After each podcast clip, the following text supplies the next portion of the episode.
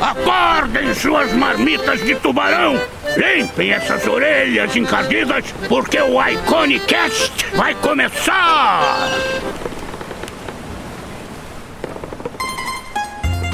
Buongiorno equipaggio, io sono Enrique Leira. Ma che? Io sono Marco Alvarez. Tô fazendo uma mãozinha aqui. Esse Marco. Marco. Esse Marco é um italiano carioca. Aqui é Marco. Eu sono Marco Álvares. É ator da Globo fazendo italiano, tá ligado? Ma che? Ora pois. Ora pois de português, olha que burro. Tá certo, Márcio, tá certo. Então tá bom, viu? Sejam muito bem-vindos, meus queridos marujos e marujas, a mais um episódio do Iconicast. Hoje vamos falar sobre como, né, vivendo como freelancer.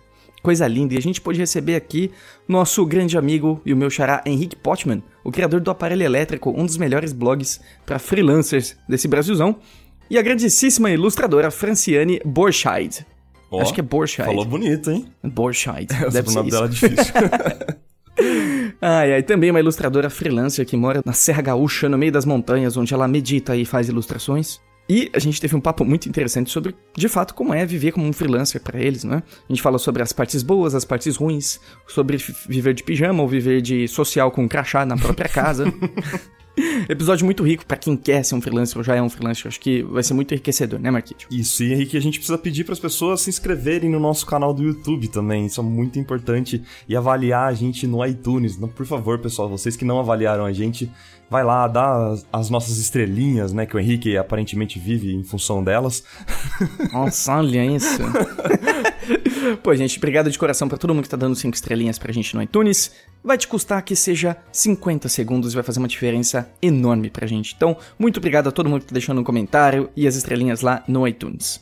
E ao final do episódio, a gente também vai ler os seus recaditos na garrafa, não se esqueçam disso. E a gente vai deixar uma mensagenzinha de amor e esperança pra vocês também. Amor e esperança. Igual aquelas mensagens que a sua avó geralmente escuta quando no rádio enquanto ela tá fazendo almoço.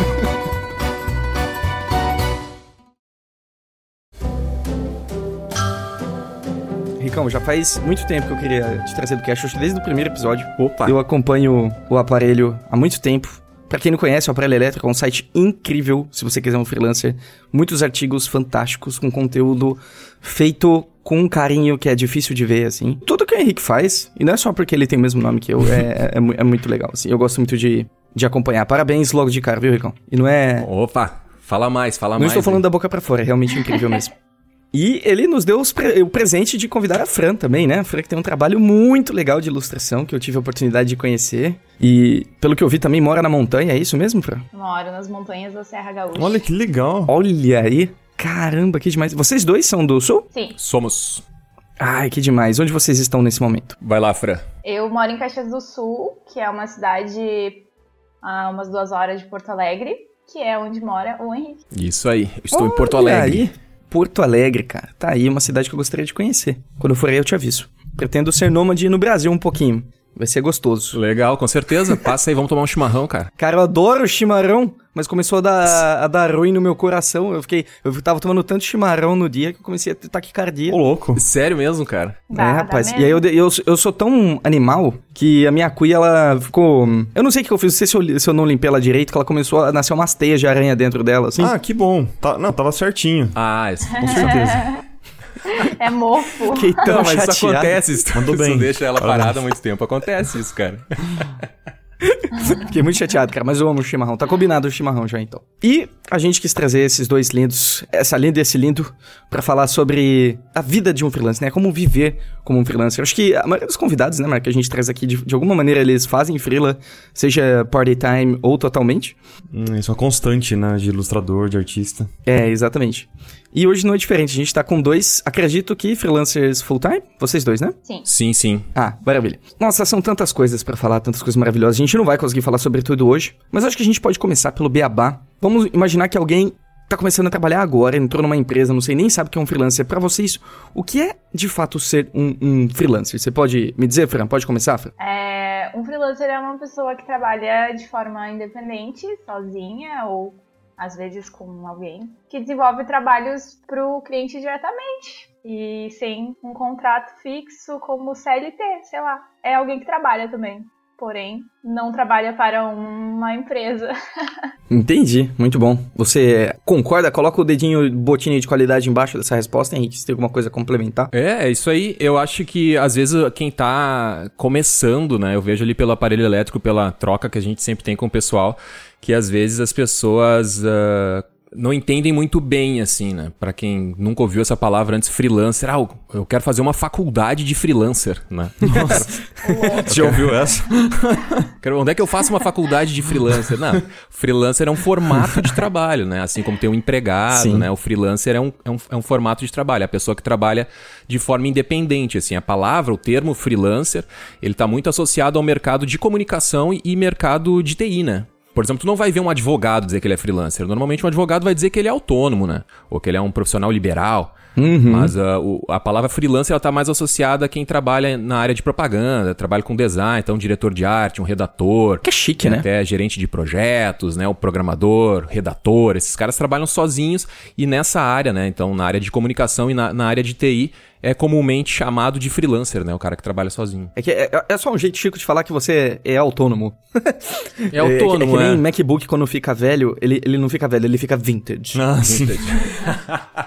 Ele vai botar pra vender no LX ali no Mercado Livre, ele é, vai. MacBook é, vintage. computador vintage. É, exatamente. Ele não tá velho, quase não funcional, ele tá vintage. Tu só vai comprar ele pra, pra sei lá, transformar em, em, em num vaso, pra plantar uma. botar uma planta ali, né? Uma flor. Uma macieira. de papel. Uma macieira. uma macieira. Ai, demais, demais. É, é, é, muito interessante como o número de freelancers ultimamente tem aumentado imensamente por causa da internet, mas antes da internet já existiam freelancers, né? A gente. Mas acho que foi difundido mais depois da, da era digital, não é verdade? Cara, é, com certeza. Eu acho que a, essa questão do freelancer também, ela surgiu muito daquela. do, do início. No início, eu imagino que tenha sido muito para quebrar um galho, assim, sabe? Ah, pra complementar a renda, né? Mas hoje mudou muito e as pessoas optam por ser freelancer full time, né? Mudou muito a, essa visão também, né? Vocês não têm essa percepção? Que no começo era mais aquela questão de complementar a renda, fazer um, uhum. um gatinho ali no, no fim do mês, sabe? um gatinho. é, fazer um por fora, né? É, fazer um por fora. Sim, Total, cara. cara. Acho que isso tem tudo a ver com a nossa situação social, né? Porque uhum. se você pega os nossos pais, que vieram naquela herança da Revolução Industrial, onde depois de um cenário de Segunda Guerra, por exemplo, que as pessoas buscavam era estabilidade. Estabilidade, estabilidade é a palavra. Pegue um emprego seguro. Consiga fazer isso. Cuidado, o mercado é instável, tudo é instável. E as pessoas, elas, quando arrumavam emprego, elas seguravam com unhas e dentes aquele emprego, mesmo que elas odiassem, né? É. Tanto que dizem que gostar do que você faz é uma coisa muito recente na história da humanidade. Antigamente, você era um marceneiro porque seu pai era um marceneiro. É. Você se tornava um padeiro se seu pai era um padeiro, e é isso. É isso, meu amigo. você já nascia com uma estampa assim no seu peito. Pum esse vai ser marceneiro. E é de você se não for, né? Vai tomar muita chinelada de madeira. É, com certeza. Eu lembro que uma vez eu perguntei pra minha mãe, não faz muito tempo isso, cara, uns dois, três meses atrás eu perguntei pra minha mãe, assim... Minha mãe é professora, né? Professora e corretora de imóveis. Depois, a, a vida inteira dela, ela foi professora, fez concurso e tal. Depois ela conheceu meu padrasto e eles. Eh, meu padrasto tinha uma imobiliária e depois ela passou a ser corretora de imóveis também. Uhum. Mas até para todos os efeitos, minha mãe é professora. Então, esses dias eu conversei uhum. com ela assim, eu perguntei, mãe, quando tu decidiu ser professora, tu. Porque tu gostava de dar aula? Ela me olhou com uma cara, assim, parece que foi algo que nunca passou pela cabeça dela, se ela gostava ou não, sabe? Caramba. Eu senti, assim, na expressão dela, não, nunca pensei, assim, a gente nem desenvolveu muito o assunto, mas eu fiquei com aquilo, cara, que doideira, né? Pois é. Que doideira, da, da onde que vem isso, assim, de a gente ter paixão e tal? Eu não sei se também não vem com os negócios do Steve Jobs, da Apple, de, de mudar o mundo, de fazer a diferença, de ser apaixonado, que a Apple é apaixonada pelo que faz, e isso reverbera, é, reverbera hoje, né? Mas é. Eu não consigo, e já tentei muito também, trabalhar com o que eu não gosto, ou pelo menos num formato que eu não gosto. Uhum. Por exemplo, hoje eu gosto muito do que eu faço, meu trabalho de freelancer e meu trabalho no aparelho elétrico, eu gosto muito do que eu faço e eu faço com tesão, assim. Uhum. Eu, eu, sou um cara que acordo cedo. E eu acordo cedo porque eu tenho muita coisa para fazer, muita coisa que eu quero fazer. Ah, isso pra é mim não é difícil acordar cedo. Eu penso assim, porra, vou dormir cedo essa noite porque amanhã eu quero aproveitar o dia, porque eu tenho muita coisa para fazer. Então, às vezes o que acontece é não, não gostar de, de estar no formato, que era, por exemplo, quando eu trabalhava em agência de propaganda. Gostava muito de estar naquele ambiente, gostava muito de estar com aquelas pessoas, de interagir, de trocar ideia, de fazer peças publicitárias do caralho. Porém, o ambiente onde eu tava não era legal. Era nocivo, assim. Uhum. É, era muita, muita pressão. Pra amanhã, ah, apareceu isso aqui, não tava combinado, tem que fazer, nós temos que agradar o cliente, não sei o quê.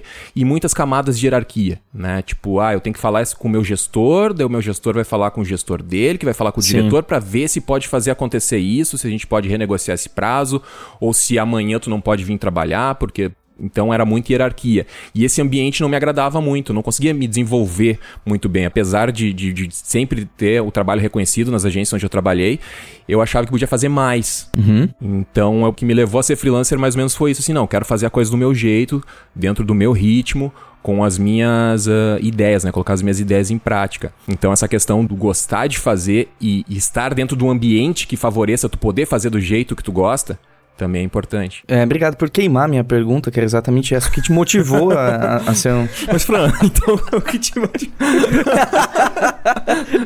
Genial. O ruim de chamar podcaster é que ele, sabe, ele só resolve. não, não precisa fazer nada, é só ficar aqui. Não, e eu tô com o cacuete de conduzir o papo, eu tô tentando me segurar, sabe? Cara, fica à vontade, fica à vontade. Acabei de voltar de uma ressonância magnética, eu tô meio estranho aqui, tá tranquilo, pode. Ninguém vai sentir diferença, coloca um display. É, é Foi mal, bom, qualquer então. coisa me segura aí, tá, Henrique? Cala Que a boca. isso? fala Não, fala pra mim, Henrique, Deus. cala a boca aí, te acalma aí, vamos, vamos ouvir a Fran, vamos, vamos ouvir o Marco. nunca, cara, nunca. Ai, ai, ai. E, Fran, como que você se tornou freelancer? O que, que motivou você a tomar essa decisão? É Só antes de falar sobre isso, falando sobre as nomenclaturas, né, freelancer, autônomo, eu lembro que ah, demorou um tempo, assim, até eu aceitar, e até hoje eu ainda não aceito muito bem o termo freelancer, que um dia, logo que eu comecei, que eu decidi, vou ser freelancer, eu encontrei com um amigo meu, e aí ele perguntou, aí, o que tá fazendo? Eu falei, ah, agora eu sou freelancer. E aí ele disse, legal, mas que tu tá fazendo? Aí eu expliquei como era. e ele disse, ah, tá, eu achava que freelancer era tipo um eufemismo pra desempregado. Caramba. É, rola E aí eu bastante. fiquei isso, muito. Porque, sabe, mas ele não falou por mal, mas. É, porque na cabeça dele, quando a pessoa tava desempregada, esperando acontecer alguma coisa e nada Virava acontecia, e, freelancer. ah, você é freelancer. É tipo o MacBook Vintage. até, aparecer outra coisa aí de verdade pra trabalhar. Então aquilo me marcou bastante, assim. Depois eu sempre tratei como autônoma ou profissional independente para né, evitar essa confusão e porque eu sentia aquele medinho, assim, tipo, ah, será que é assim que as pessoas enxergam, né? Uhum. Não queria que as pessoas me vissem como uma pessoa que está ali de paraquedas ou meio que naquela, sei lá, naquela indecisão, porque eu realmente queria ser freelancer ou ser independente para sempre, talvez. Entendi. Então foi. Eu, eu sempre trabalhei em áreas de marketing ou design, assim, com a parte de criação, em áreas que não eram agências e, empresas, assim, muito grandes. E essa questão também da corporativismo e, e que o Henrique falou me irritavam bastante, assim, porque eu via muitas coisas que, que contrastavam com o meu posicionamento também pessoal, né? As coisas que eu acreditava. E não sei, eram coisas que eu realmente odiava fazer, assim. Às vezes o trabalho em si era legal, mas toda a rotina Uhum. e todo o tempo que tu precisava se manter lá dentro e era ma- mais desgastante do que o trabalho em si. E porque também não dava pra exercer também criativamente muita coisa, não dava pra ter muita ideia, não dava pra usar, não dava pra fazer muita loucura. Eu gosto de fazer loucura, de criar coisas assim, ah, não, hoje eu tô com vontade de fazer isso, vamos ver se vai dar certo. Tipo, tinha um modelo e tu tinha que seguir aquilo. Então, eu me sentia parada no tempo, né? Uhum. E aí foi aí que eu resolvi ah, dar alguns passos atrás, né? Porque ah, não dava simplesmente pra dizer, ah, tá, não, eu larguei tudo, agora eu vou sentar aqui no meu PC em casa e trabalhar. Uhum. Exigia um planejamento, né? Não tinha assim como realmente largar tudo do nada e simplesmente seguir e deixar tipo toda a vida atrasar, as contas pra pagar, né? O clássico. Oh yeah. Então, primeiro eu fiz um planejamento, guardei uma grana que eu sabia que eu ia precisar por algum tempo, pensando, ah, tá, vou chutar aí, sei lá, preciso eh, juntar grana pra me manter por seis, ou, seis meses ou um ano, e aí sim Uhum. Eu saber que eu tenho aquela segurança, pelo menos, de, de não me, ficar me preocupando em ganhar dinheiro pra poder ganhar dinheiro. Uhum. E foi assim, foi nessa que eu acabei começando e me aventurando. Ah, que demais. Eu imagino o seu amigo te perguntando: o que você faz? Então, eu sou freelancer. Aliás, eu posso ficar na sua casa hoje à noite? Tem comida lá, Tem um sofá lá pra mim. Tem um sofazinho. Sou um freelancer. Cada dia eu trabalho num sofá diferente. Sou nômade. Mas é. Sou nômade. Eu acho que é legal falar a respeito, isso aí que a, que a Fran falou, isso aí eu acho que é até um problema que o próprio mercado acaba colocando, os próprios profissionais, né? Quando tu fica desempregado, os caras quando ficam desempregados, os freelancers e tal, os, os profissionais de comunicação, digamos assim, prof- eh, comunicação e TI, ficam desempregados, eles ficam com vergonha de dizer que eles estão... eh, Como é que é? In between jobs, né? Que os gringos dizem, né? Que, ah, não, É. tô procurando uma nova oportunidade. Sim. Eles não dizem, não, cara, tô desempregado, saí da empresa tal e tô procurando uma nova vaga. Daí, enquanto o futuro tá meio incerto, o cara gosta de dizer que ele é freelancer. Não, tô pegando uns freela aí, mesmo que ele não esteja pegando nada. Né? Então é uma prática ruim do próprio mercado. E aí acaba que nem o amigo da Fran pensou, porra, Fran tá desempregada, ela tá desempregada, ela não, não é freelancer de verdade. Então o mercado tem que entender que tem sim profissionais que são freelancers full-time por, por escolha. Poderia estar trabalhando em outro lugar, mas não, tem a escolha. Eu quero mesmo trabalhar de freelancer. Sim. É, não fica me mandando vaga de emprego. LinkedIn, né? Quero! As pessoas no começo ficam, tipo, mandando, bah, olha aqui, te marcando nas coisas. Pra você parar de ser tipo, freelancer, né? E manda piscando assim, quer. um monte piscando. Aham, É, né? freelancer. Freelan aham, freelancer, hã? Tipo, I know you're feeling wrong. Tá tudo bem, tá entre amigos, tá entre amigos. Não precisa ficar assim, está entre amigos, né? Ah, e você, Marquete? Marquete, por que você resolveu ser freelancer? Eu contra a minha vontade, olha aí. Por mim. Seguindo o oposto de, do que o pessoal falou aí.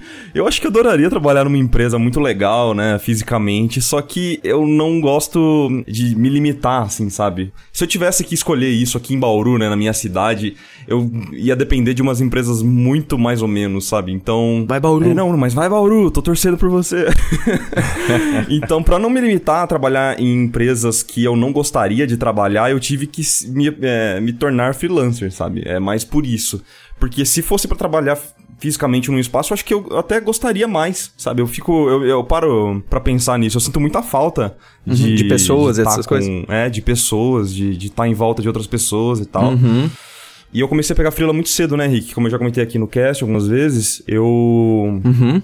enquanto eu tava estudando, eu tava trabalhando já como freela, né, pra algumas editoras e tal. E é bacana que os diretores de arte vão te indicando. Então eu fui pulando de galho em galho, assim, fazendo freela pra uma editora, aí eu, é, eu recebi uma indicação, ia pra outra, e, e assim foi. Nunca tive essa oportunidade de estar num lugar físico, trabalhando mesmo, CLT e tal. Então é mais por, Sim. Cara, que por interessante. ocasião. Eu sou freelancer por ocasião, diferente do, do pessoal. Olha aí. Ah, interessante, interessante ver esse, lado Uhum. de vista, esse ponto de vista também. Então vamos supor, se vocês três, ok? Se vocês morassem na Califórnia, vocês acham que vocês seriam freelancer? Acho que. Não. Não sei, depende da empresa. Muda um pouco. Se eu morasse na Se eu morasse na Califórnia. Eu não sei. É que assim, eu acho que eu trabalharia numa empresa, tipo, num contrato tradicional, se fosse algo muito legal de se fazer, se fosse uma empresa muito legal, entendeu? Eu não descarto essa possibilidade, mas eu acho que teria que ser uma, assim, uma oportunidade recusável, assim, para que eu largasse o que eu já conquistei até agora. Uhum. Isso aqui no Brasil, eu não sei como é trabalhar como freelancer fora, então, tipo, se eu morasse na Califórnia, não É. se sabe. Não sei se eu ia estar muito preocupada em trabalhar se eu morasse lá. É, então, né? Como eu estaria morando lá? Depende muito, né? Tem tantas Como? variáveis, né? Vai que eu. Sei lá. Né? Pra começar o aluguel, que é uma variável que te custa um rim É, por quanto mês. que eu tô pagando de aluguel, Henrique, nesse, nesse, nesse seu mundo aí? Hã? Nesse meu mundinho, Que você criou, hã? Quanto que eu tô pagando de aluguel? nesse meu mundinho, e na Califórnia você vai gastar pelo menos 11 mil por mês com aluguel. Num lugar razoável, assim. 11 mil Reais, reais. né? Deixa claro, Henrique. Isso, É, reais. Ah, melhor Ah, então, né, desculpa, gente? gente Ainda que foi bem. educado em inglês, eu só penso em dólar. Ah, Rei do camarote. rei, do, rei, rei dos filas, né? mas, cara, Eu gosto de passear. Eu acho. rua. E- eu acho que eu con- continuaria sendo freelancer em qualquer lugar do mundo, cara. Agora, dando um nojinho, eu morei, morei, passei seis meses em Melbourne, na Austrália, né? Ano passado. Ah, que inveja boa. Cara, e, e lá a galera, quando chega, normalmente a ideia é trabalhar como dishwasher, né? Lavar prato, uh, cleaner, né? Que é faxineiro, passar aspirador de pó, limpar casa. Tinha um amigo meu que limpava estádios de futebol lá. Então, uhum. imagina tu limpar o banheiro de um estádio, né? É uma coisa que poucas pessoas topariam fazer, mas por estar na Austrália, muita gente Sim. faz. Uh, e, cara, nada contra quem faça isso, eu acho normal, assim, só que Uh, eu acho que eu seria freelancer porque eu não sou freelancer. eu sou freelancer para conseguir colocar os meus projetos em prática, sabe? É para ter tempo, para eu conseguir ter domínio do meu tempo. Hum. Então, hoje eu me encontro numa fase de transição. Eu até me sinto um pouco desconfortável quando eu digo que eu sou freelancer, porque eu, hoje em dia eu sou mais uh, produtor de conteúdo. Ah, tá. Não vai, me, não vai me, me chutar para fora do, do, do, podcast aqui da gravação. Eu ainda acho que tenho muito a acho contribuir. Que eu chamei Henrique. pessoa errada. é, Henrique, obrigado pela participação. Por favor, Henrique, por ali.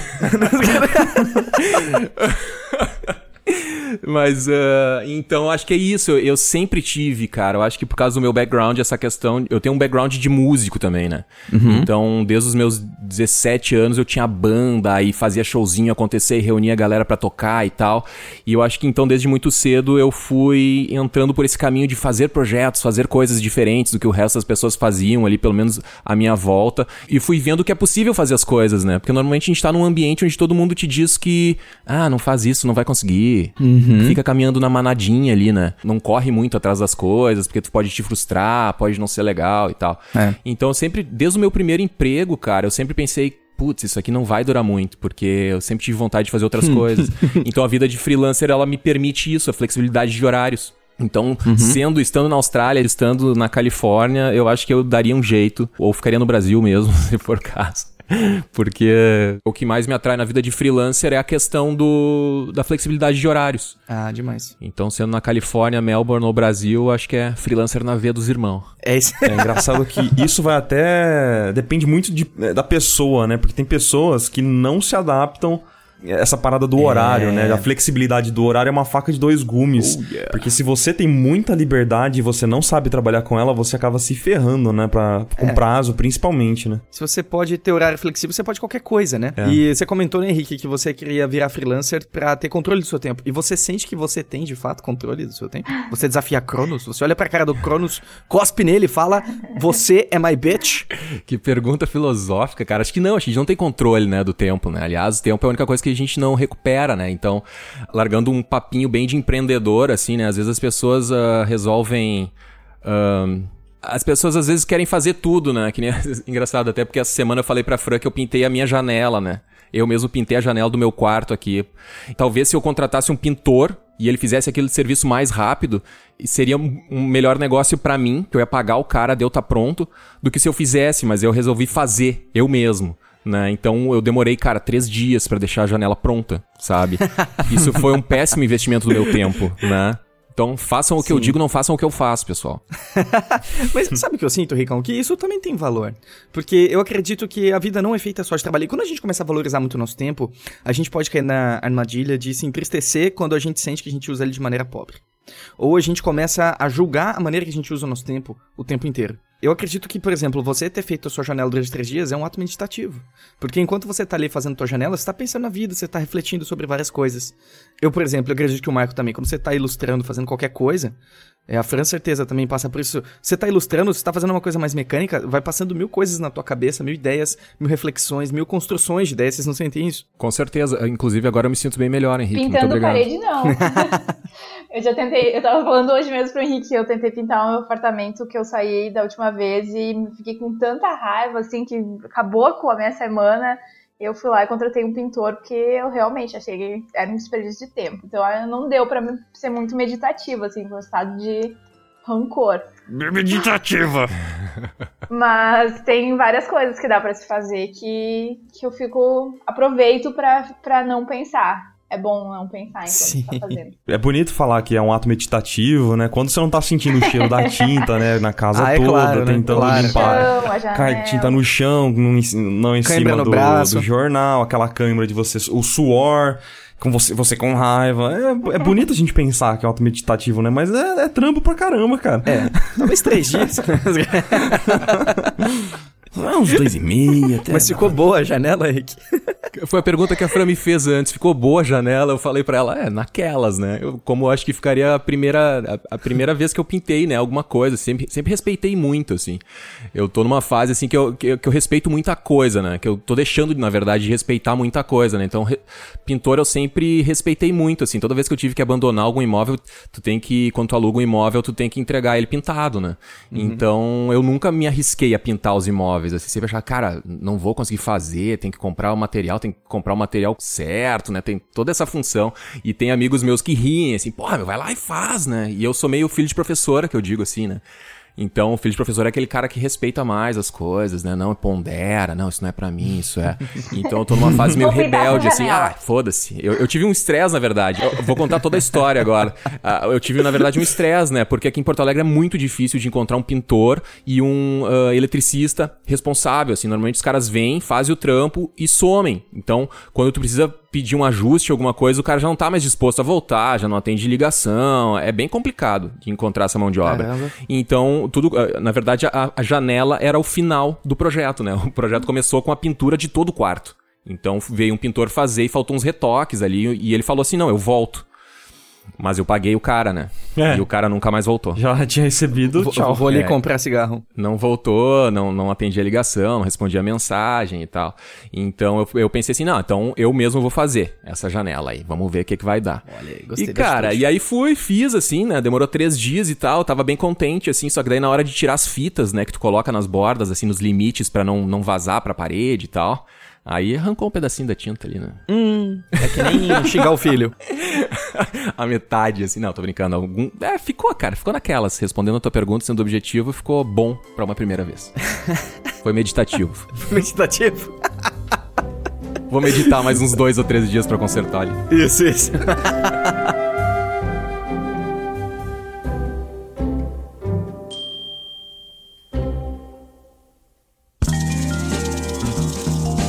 Gente tava até conversando antes, né, sobre organização e rotina, que a gente ia, na verdade, a gente ia gravar um dia depois que esse podcast está sendo gravado, mas a gente não gravou porque o Henrique ia ter faxina. porque ele realmente valoriza um ambiente arrumadinho para trabalhar. Ah, e com como certeza. que é para vocês esse essa questão da organização e como isso influencia na seja na, na produção de vocês e na vida mesmo?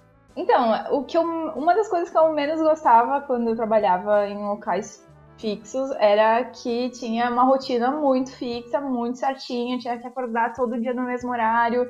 Ai, sabe, a, a, aventura do homem assalariado, sabe? E aquilo eu achava um saco, assim, porque, cara, tem dias que tu não tá afim, e tem dias que tu tá uhum. muito afim. Aí eu tava, sei lá, eu queria, eu tava muito, fluindo muito o trabalho, tinha que largar tudo e ir pra casa, sabe? Tipo, fechar aquilo e acabou.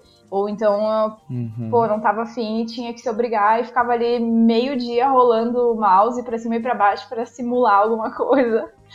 E não dormir, então... Batateclas, batateclas. É, então isso acaba sendo muito improdutivo. Tu tá sendo pago para fazer uh, tantas horas, mas não, aquele, aquele tempo não é aproveitado na íntegra, né? Uhum. E eu em casa eu, eu levo bem a sério, assim, as minhas rotinas, os meus cronogramas, eu faço tudo bem bonitinho, colo a parede, acompanho data bem certinho, porque o que interessa para mim são os prazos. Eu tô pavor, eu nunca. Ó, tô contando. Olha, olha a importância.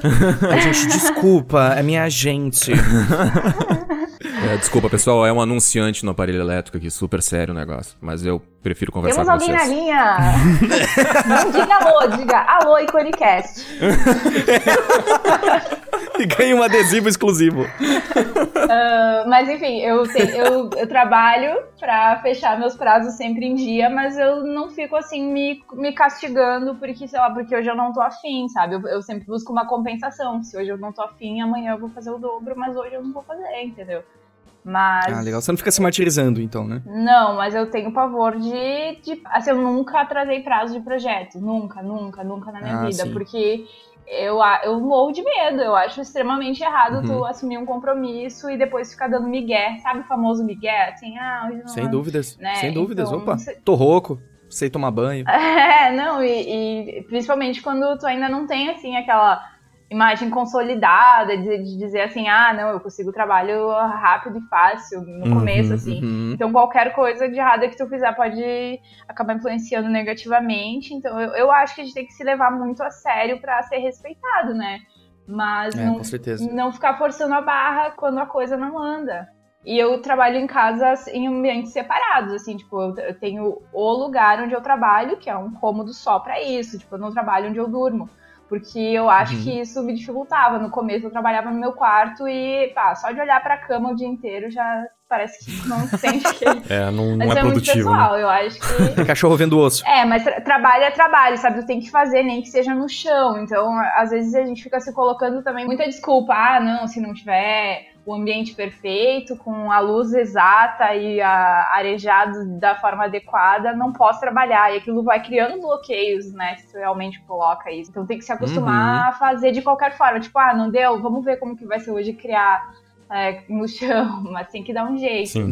Mas eu, eu sinto Aí, que quando eu entro artes, aqui, quando eu entro aqui, tipo, eu sei que é para trabalhar, entendeu? Eu fecho a porta e não, não existe a minha casa. Senão eu vou começar a andar eu vou pôr uma coisa uhum. no chão, ah, eu vou dar uma arrumadinha aqui, ah, vou pilhar esse livrinho aqui, daqui a pouco, tá, tá ali, procrastinando, achando desculpa. Sim. Então eu sei que eu, eu tô trabalhando, e a hora Boa. que eu quiser dar uma pausa, eu vou levantar. E aí eu não estou mais trabalhando, tô vadiando mesmo. Muito bom.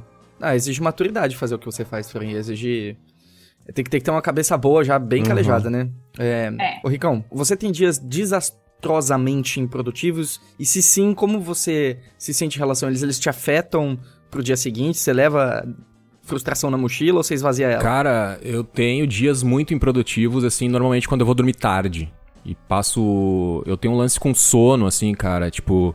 Hum. Tem gente que, que gosta de virar noite trabalhando e vira dois dias direto trabalhando, três dias e tal, a base de Red Bull e tal. Aí morre na sequência. Cara, pra mim não funciona, assim. Pra mim tem que ser um negócio regrado, assim. É hora para acordar, hora para dormir. E se porventura sai um pouco dessa rotina e eu não, sei lá, não consegui dormir o, o, número exato de horas, me complica. Eu passo o dia inteiro, assim.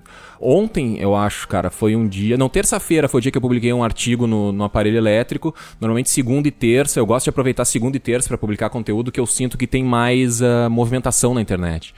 Então, comecei a, a criar um artigo na segunda uhum. para publicar na terça. E normalmente eu vou até tarde, assim, eu entro na madrugada, madrugada dentro pra, pra fazer isso.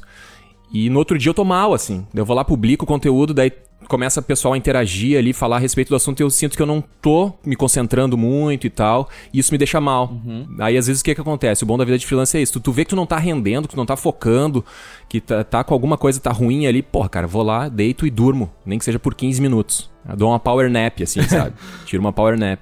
E aí, cara, Sim. volto e tal. Mas uh, me chateia, assim, com certeza. Eu fico frustrado, assim, tento dar uma. para não deixar a frustração consumir. Tem que ter um, um negócio de muito autoconhecimento, assim. Tu vê, ah, não, tô, tô chateado, tô mal-humorado, tô frustrado com isso, tá? Paciência amanhã, o dia vai começar de novo e vamos fazer diferente, vamos descansar mais. Mas a questão que tu falou antes, a questão da organização, posso voltar lá na, na faxina? Claro, claro. Manda bala. É, cara, eu passei por maus bocados aí. Eu, eu vou usar vocês como meus psicólogos aí. Fiquei 15 dias com o meu quarto inutilizável, né? Então eu moro num apartamento pequeno, tenho um quarto só. Então tudo que tava no quarto tava na minha sala, que é o local onde eu trabalho. Né? Então, uhum. cara, tava todas as minhas roupas jogadas ali, porque eu, na verdade, eu perdi o meu armário e a minha cama. Então tava o colchão, tava escorado no corredor, aí tava todas as minhas roupas atiradas em cima do sofá. Cara, assim, tava tava impraticável, sabe, trabalhar. E eu sou muito chato com isso, eu preciso do ambiente organizado. Uhum. Eu já contei lá nos podcasts do aparelho elétrico que eu tenho um ritual, né, matinal, assim, eu acordo, lavo a louça, deixo tudo, todo o ambiente organizado, minha mesa de trabalho, fio que eu não tô usando, tipo, não tô usando microfone, guardo tudo.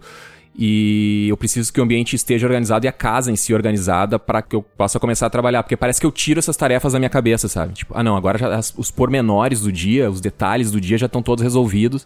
Agora eu posso focar nas minhas tarefas e, e só trabalhar, né? Então, para mim, a organização do ambiente em si é muito importante para trabalhar. Eu não consigo estar tá num lugar assim, tipo, eu fico pensando um mecânico ou um ateliê assim do artista, né? Com tinta para tudo quanto é lado, não sei o que. Eu fico, ah, cara, como é que o cara consegue assim. criar aqui, é. velho? Que doideira, né?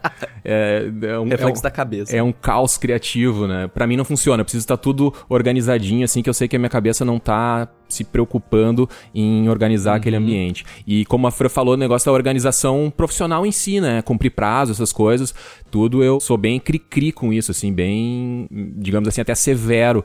Eu organizo pauta e tal, eh, anoto tudo que eu tenho que fazer na minha pauta, olho a pauta semanal e, e me organizo, assim, as tarefas mais complexas, as tarefas menores, responder e-mail, fazer fluxo de caixa, isso tudo tá numa pauta ali que eu cumpro, assim, eh, direitinho, né? É uma questão de disciplina, né? Tem que ter disciplina pra trabalhar sozinho, porque tu não tem o teu chefe mais, né? Não tem aquele chefe, e aí, fulaninho, você já fez aí a tarefa que eu te pedi, meu velho? Hã? Não tem, né? é tu você mesmo. né? Você é o seu próprio chefe, exatamente. E quanto, quanto tempo você demorou pra virar um monge Shaolin e realmente conseguir fazer isso tudo aí? Cara, eu, sendo sincero, eu sempre fui meio, meio chato, assim, cara. Eu acho que uma coisa que me ajudou muito, na verdade, foi que eu me formei num curso EAD. Há muito tempo atrás, quando fazer curso EAD era coisa de gente bizarra, quando não tinha toda essa, essa vibe, assim, de, de cursos online que tem hoje, né, e tal. Era um negócio meio, "Pá, tu tá estudando pela internet, bah, que fracassado que tu é, meio que naquele negócio de fazer um, como é que é, que tinha um tempo atrás um curso de eletricista que fazia Eita. pelo correio, eu tô denunciando a idade agora, eu não sei que idade vocês têm, mas... Ai, Instituto Universal Brasileiro? Eu acho que é isso, é que tinha atrás as revistinhas da Mônica e tal, né? Passa um curso profissionalizante. Estudava pelo correio, né? Era um negócio. Credo. É, é mais ou menos por essa época, assim. E eu me lembro que eu, eu, eu tinha um certo receio de dizer que eu estudava pela internet, assim. Mas ah, eu, eu fiz esse curso, e então esse curso tinha os objetivos, né? Eles te mandavam os livros por correio e tu tinha que fazer ali uma série de exercícios online e também ir uma vez, uma, uma ou duas vezes por mês num- numa escola credenciada lá para fazer as provas presenciais, né? E então eu tinha que cumprir isso, isso foi me ajudando bastante a criar disciplina. Porra, eu tenho que fazer, não tem ninguém me cobrando, eu tenho que fazer sozinho isso, né? Tem que fazer acontecer por, por mim mesmo. Caramba, que espetacular. Nos primórdios do EAD, educação à distância. Eita, não resenha? Cara, faz tempo Que essa- espetacular. De datilografista. Isso. Aí eu fiz curso de Caramba! Você fez? Essa entregou a idade. Isso, cara. Aí apelou. A, S, D, F. G, H, J, K, L. Ah, é. Cortes. Era doido, o bagulho era insano, velho. Caramba. Olha aí, cara. É, vamos fazer uma competição de acúmulos de é, competências não mais úteis. É todo mundo, né? Eu sei abrir disquetes, eu sei limpar disquetes, por exemplo. Eu sei limpar a bolinha do mouse. Eu tenho várias habilidades. Limpar disquetes, velho. Disquete. Será... Certamente tem gente que ouve a gente que não sabe o que é um disquete. E isso me deixa muito chateado, cara. Eu já tenho algumas piadas que eu faço com o Marco que o pessoal não entende, eu já, já olho pra baixo e reflito sobre a minha vida, assim, durante uns minutos.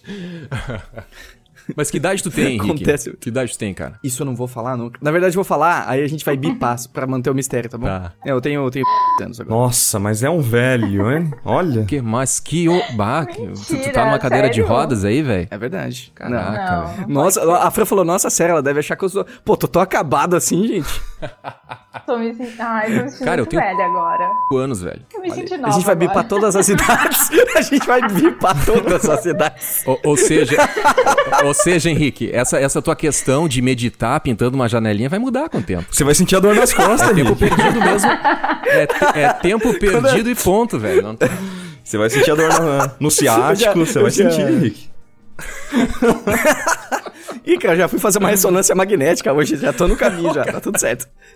Aliás, ressonância magnética eu fiz também por causa de um problema de trabalhar demais. Fica a dica, já que a gente tá fazendo episódio aí pros freelancers ouvirem. Olha aí. Olha aí, eu ficava tiradão aí quando eu tinha anos, a idade do Henrique aí, bipa dentro. Não tem Gente, ó, você tá, você tá dando trabalho na edição, hein?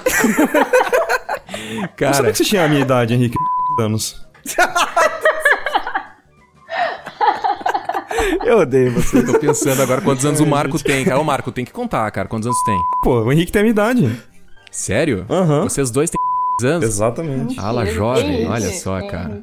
Não acredito. Mas, pessoal, cuidem Cara, com a sua é- coluna, não trabalhem atirados aí, não trabalhem atirados, porque, ó, depois pode ter que estar fazendo uma ressonância magnética aí, vai pegar um fisioterapeuta, ó, vai, vai pegar lá o profissional que faz um RPG. Eu passei um ano cuidando da minha coluna. Passou um mês, fui carregar um negócio lá, fudeu tudo de novo. Então, prestem atenção, cuidem é das suas colunas. Que eu lembro quando eu ia pra escola, quando eu era mais novo, é, eu ia pra escola e tava lá escrito na porta RPG e eu queria entrar porque eu pensei que a galera tava jogando D&D, cara. Eu juro pra você, eu achava que a galera tava jogando D&D, GURPS, não sei. Mas nunca era isso. E, e é legal que eu fui na neurologista e ela falou: Olha, tá na hora de você começar a fazer ginástica, viu? Ela não disse Ginástica. academia, veja bem. ginástica. Na hora eu já me imaginei de roupa colã, com uma faixinha na cabeça, tocando no fundo. Let's get physical, physical. Ai. Suando num colã, assim, lindo. Socorro. Ai, cara. É, Fazer ginástica é Pois. foda. Vai fazer uma ginástica. Gina... Eu fiquei muito ofendido com a palavra A ginástica. neurologista. E ela nem tinha feito nenhum exame, ela só olhou pro Henrique. Só olhou- Não tinha feito nenhum exame, tá ligado? Olha, assim, né? Bom dia. Sim, bom dia. Você precisa fazer ginástica. Mas você nem me analisou, doutor. Não precisa, meu filho. Não, é, é tipo assim, você nem me analisou, doutora. Ela, é, eu sei. Eu- Mas eu tô vendo que você ficaria muito Exatamente. bem naquela roupa. Te olhando, né, dos pés à cabeça. Agora eu vou te analisar e ver o que mais você precisa fazer.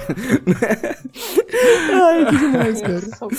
Ai, que genial. Aliás, e essa vida de sedentário? Vocês fazem algum tipo de exercício? Como que é? Hum, Isso pega, hein? Hum, pegou no... Além de pintar janela e etc. Sim. Vou deixar a Fran Eu começar faço. aí. É, que você tem que subir a Serra Gaúcha, né? Você sobe a pé?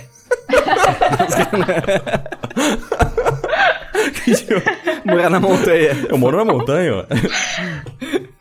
É, mas é, aqui é, um- é um problema, assim, quando eu saio pra correr, porque é muito morro, assim, então é tipo.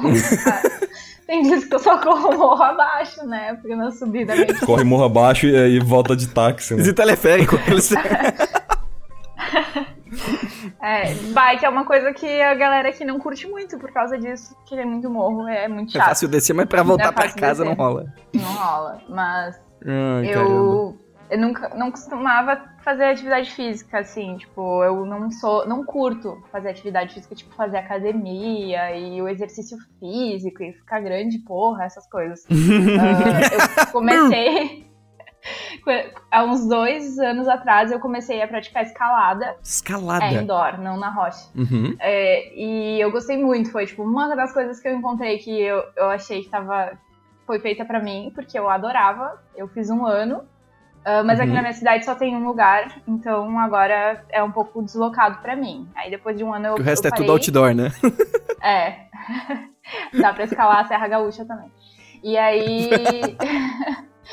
é, esse ano eu comecei a fazer, praticar outras coisas. Comecei a praticar yoga e comecei a fazer reeducação alimentar. Depois Boa. de um podcast onde a galera começou a, a- lá no aparelho a subir a- o assunto educa, ali- alimentação e eu comecei a pensar, porra, eu como pipoca, Realmente. café. E é, isso é uma Será que constante. isso vai fazer bem pra mim quando eu chegar na idade do Henrique? É. Chocolates de gramado. Podcast muda vidas, e, cara. E aí eu tava com muito problema, assim, de eh, dor de estômago eh, muito forte, assim, não conseguia mais comer. E aí eu comecei a ir atrás disso pra dar uma, re- uma regulada. Isso é o e, café, e Fran. comecei... Não é o café. Não é, porque Não agora é. eu tô 100%, tá? Tô ótima e o café continua na minha vida, firme e forte. Mas... Tá bom, Tira o meu café.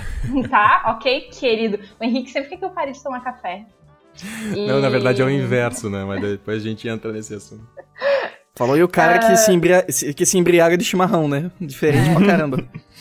Enfim, aí eu comecei a fazer yoga e também achei maravilhoso, também pela parte de aprender a meditar, que era uma coisa que eu não fazia e também comecei a fazer. Então eu, eu senti que esse ano eu coloquei a minha vida nos eixos, tipo, pessoa adulta. Eu ganhei aquela, aquela- aquele adesivo, pessoa adulta, adultinha. Pessoa, Pessoa adulta. que eu fico, agora eu sou aquela, o adultinho que chega e diz, ah, pois é, tá vendo isso aí, ó, cheio de conservante. Pô, podia estar comendo uma É. fruta mesmo. Mas me ajudou bastante. Ela sai na rua com uma. Ela sai na rua com uma camisa escrita Eu pago meus boletos. Como? Pego meus Pago os boletos, meus boletos. pergunte-me como. Pergunte-me E- como.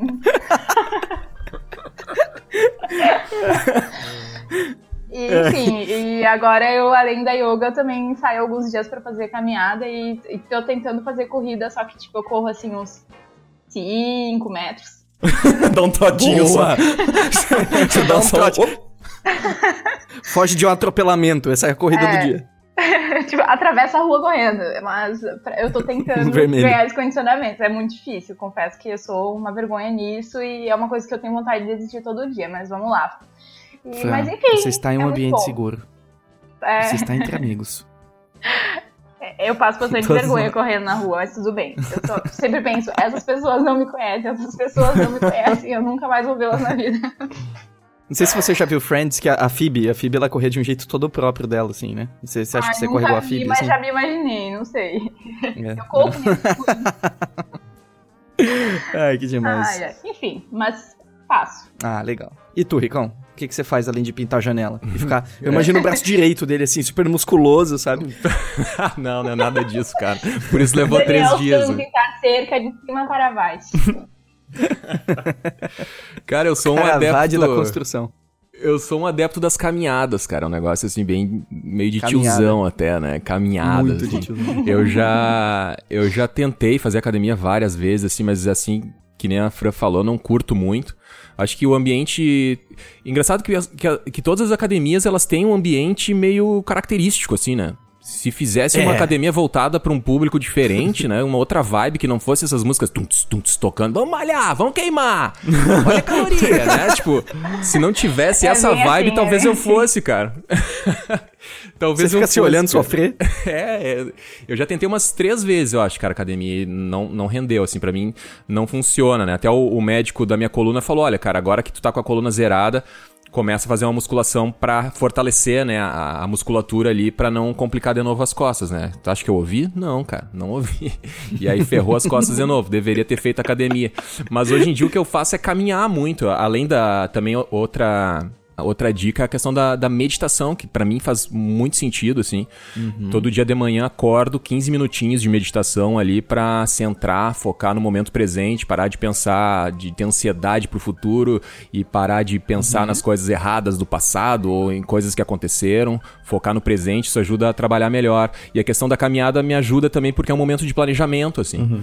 além de ouvir ah, podcasts, né, também, nesse momento eu fico, quando eu posso, né, quando tá um tempo legal, assim, e a pauta permite, eu gosto de caminhar, dar umas caminhadas longas, assim, de duas horas, sabe, na rua, ficar duas horas caminhando Caramba, dentro. Mas assim, ó, é sem, sem roupinha especial, sem nada, é a roupa do corpo mesmo, eu é, saio é caminhando, boto fone de ouvido e saio caminhando durante duas horas pela rua. Então vou ouvindo podcasts, né? Daí me informo de outros assuntos e às vezes sem fone nenhum eu vou pensando, né? Daí vou pensando o que, que eu vou fazer no aparelho elétrico, qual post é legal, quem é que é legal convidar uhum. para determinado podcast e tal. Vou fazendo um planejamento do, do negócio. Então são duas horas que a princípio a pessoa pensa assim, pô, não vou fazer um exercício, vou ficar duas horas quando eu tenho que trabalhar um monte, não sei mas na verdade tu tá trabalhando também. Só tu tá, tá fazendo uma atividade uhum. física junto, sabe? Então a, a, questão da caminhada é uma coisa que não, que tipo, eu não sofro para fazer. Se eu fosse fazer uma corrida, por uhum. exemplo, ou algum outro exercício, se eu fosse encarar mesmo uma academia e tal, né? Que o cara pensa assim, puta merda, né? Vou lá puxar ferro, né? Puxar fazer peso e tal. É, não sei, talvez não seja tão convidativo. para mim, pro meu perfil, que funciona é a caminhada e a meditação, cara. Acho que são, são essas duas coisas, assim. Eu quero também comprar uma bike. Boa descer a Serra Gaúcha e. Vou lá visitar Subir, a Fran. na verdade, acho.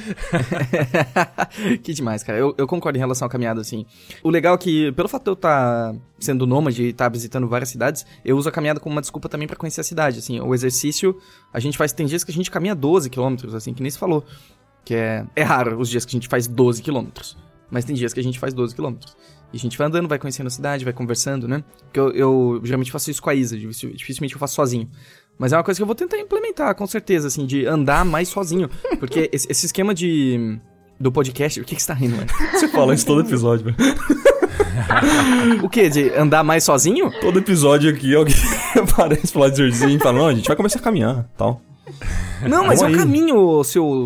Eu já caminho, Márcio Árvore. Eu Sei. já caminho. Uhum. Ou pra, pra conhecer cidade, Pô, caminhar é um negócio é, muito legal, né, cidade, né, cara? Ué, Isso é muito legal. Porque daí tu sai um pouco fora do, do roteiro turístico ali e descobre coisas sozinhos, né, cara? É, isso é bacana. É, cara, a melhor coisa, assim, é, é, é, é, o jeito que eu gosto de viajar, na real, assim, de, de deixar que o, que o lugar me impacte e que as coisas...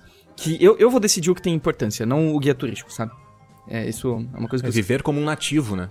Super, eu sou super nativo, meu. sou super Ucrânia. Nossa, eu consigo nem, eu não consigo nem pedir um sorvete aqui.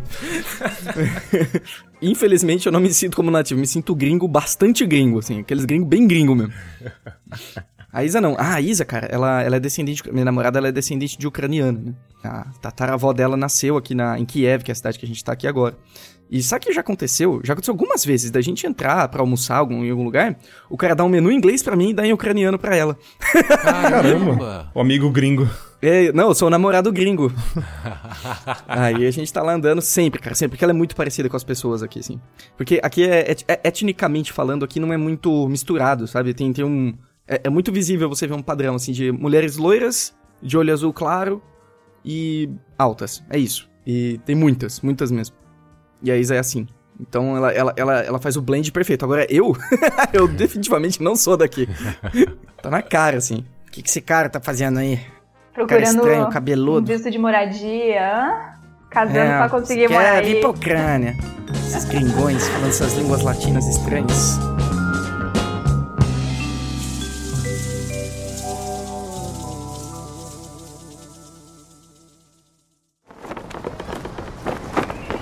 Segurem firme, seus mexilhões mal cozidos.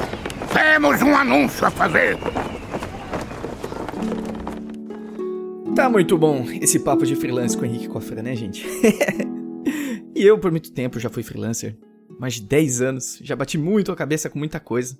E foi depois desse tempo, inclusive depois que eu já fundei o Iconic, que eu resolvi pegar todo esse meu aprendizado e colocar num lugar só.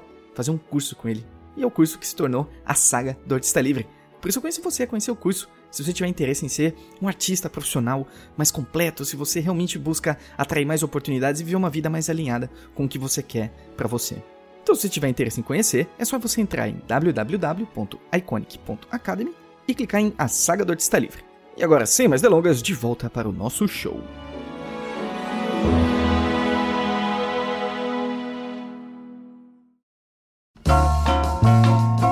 Mas aí, aí, a gente tá falando que, poxa, ser freelance é, de certa maneira, ter mais liberdade. Mas eu acredito, e eu já senti isso, que nem sempre. Vocês se sentem mais livres ou presos depois que vocês se tornaram freelancers? Vocês sentem momentos que vocês estão mais presos do que livres? Eu acho que essa seria a pergunta correta. Não.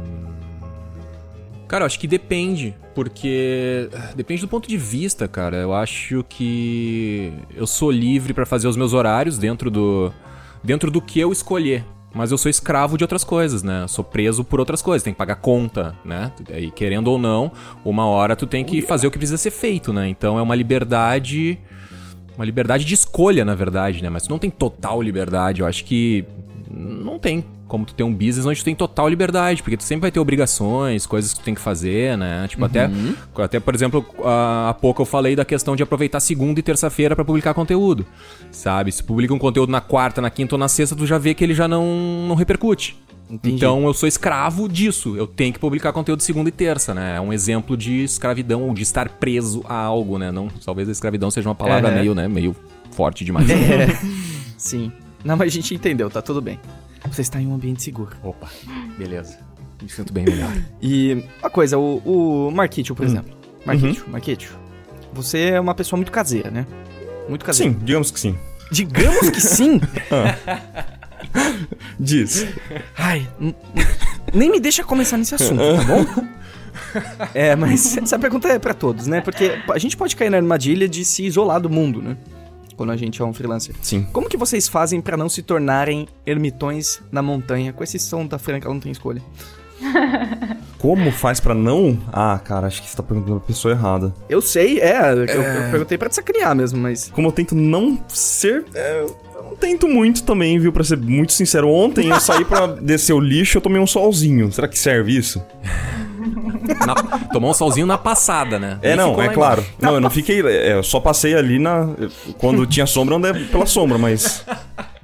Teve um caminhozinho ali. Oh, que aí entrou um solzinho na minha pele. Não recomendo, por sinal. Faz muito mal.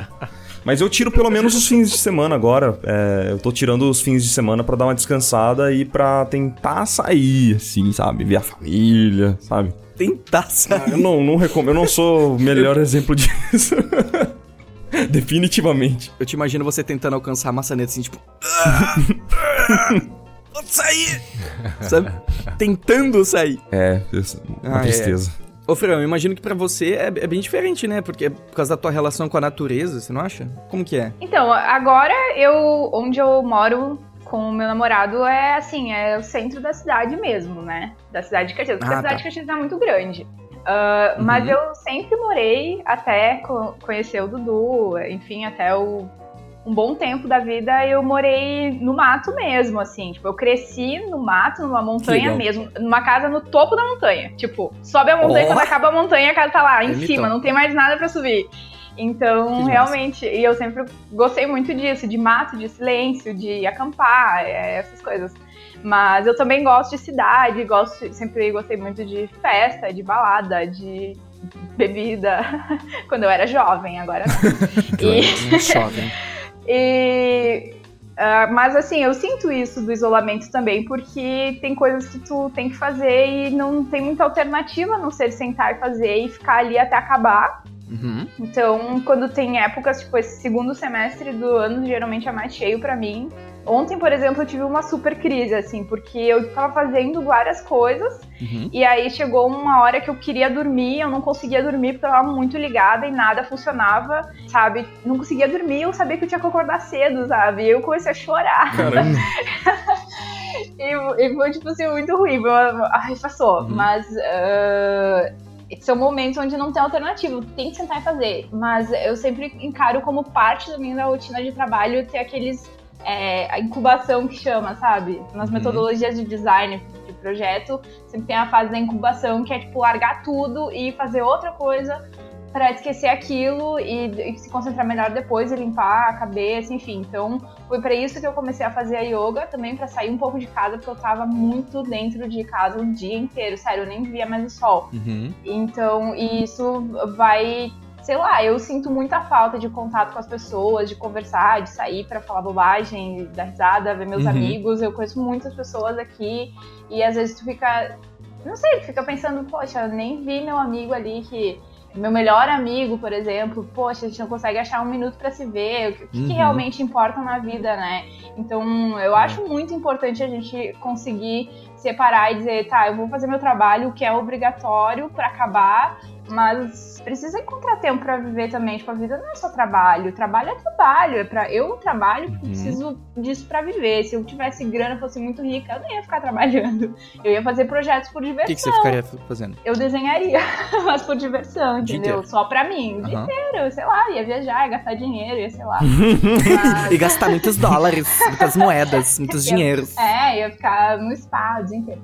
Mas ah, essa questão de ficar muito presa me incomoda bastante. E o meu namorado tem, ele trabalha o dia inteiro. Ele é, ele é engenheiro, né? Então, tipo, ele não tem muita alternativa a não ser ter um emprego fixo. Então, quando ele chega em casa, eu ainda tô ligadona. E ele tá cansadão. Então, tudo que eu quero é sair de casa e tudo que ele quer é ficar em casa. e no começo, assim, teve uma época que a gente tava de muito assim, tipo, eu queria muito sair e ele queria muito ficar vendo Netflix. Hum, Então a gente começou a separar, tipo, eu sair sozinha, ele ficar em casa, sim. quando tava afim, tipo, cada um sair com seus amigos. Então a gente separou um pouco isso de ficar, tipo, na obrigação, né? Tem até um podcast do aparelho elétrico Opa! que é foi lançado aqui nas últimas semanas que falava sobre isso, sobre os relacionamentos pra quem é freelancer, como é. E, e tem muito disso, de a gente acabar ficando muito preso, a outra pessoa quer ficar em casa. E aí você precisa conciliar a tua vida, né? Tipo, com o trabalho, não sabe? Eu acho que a vida não é só trabalhar, né? Tem que ter diversão e fazer um monte de nada. Fazer um monte de nada, olha aí. Bonito. Mas o nada, ele, ele tem muita coisa no nada.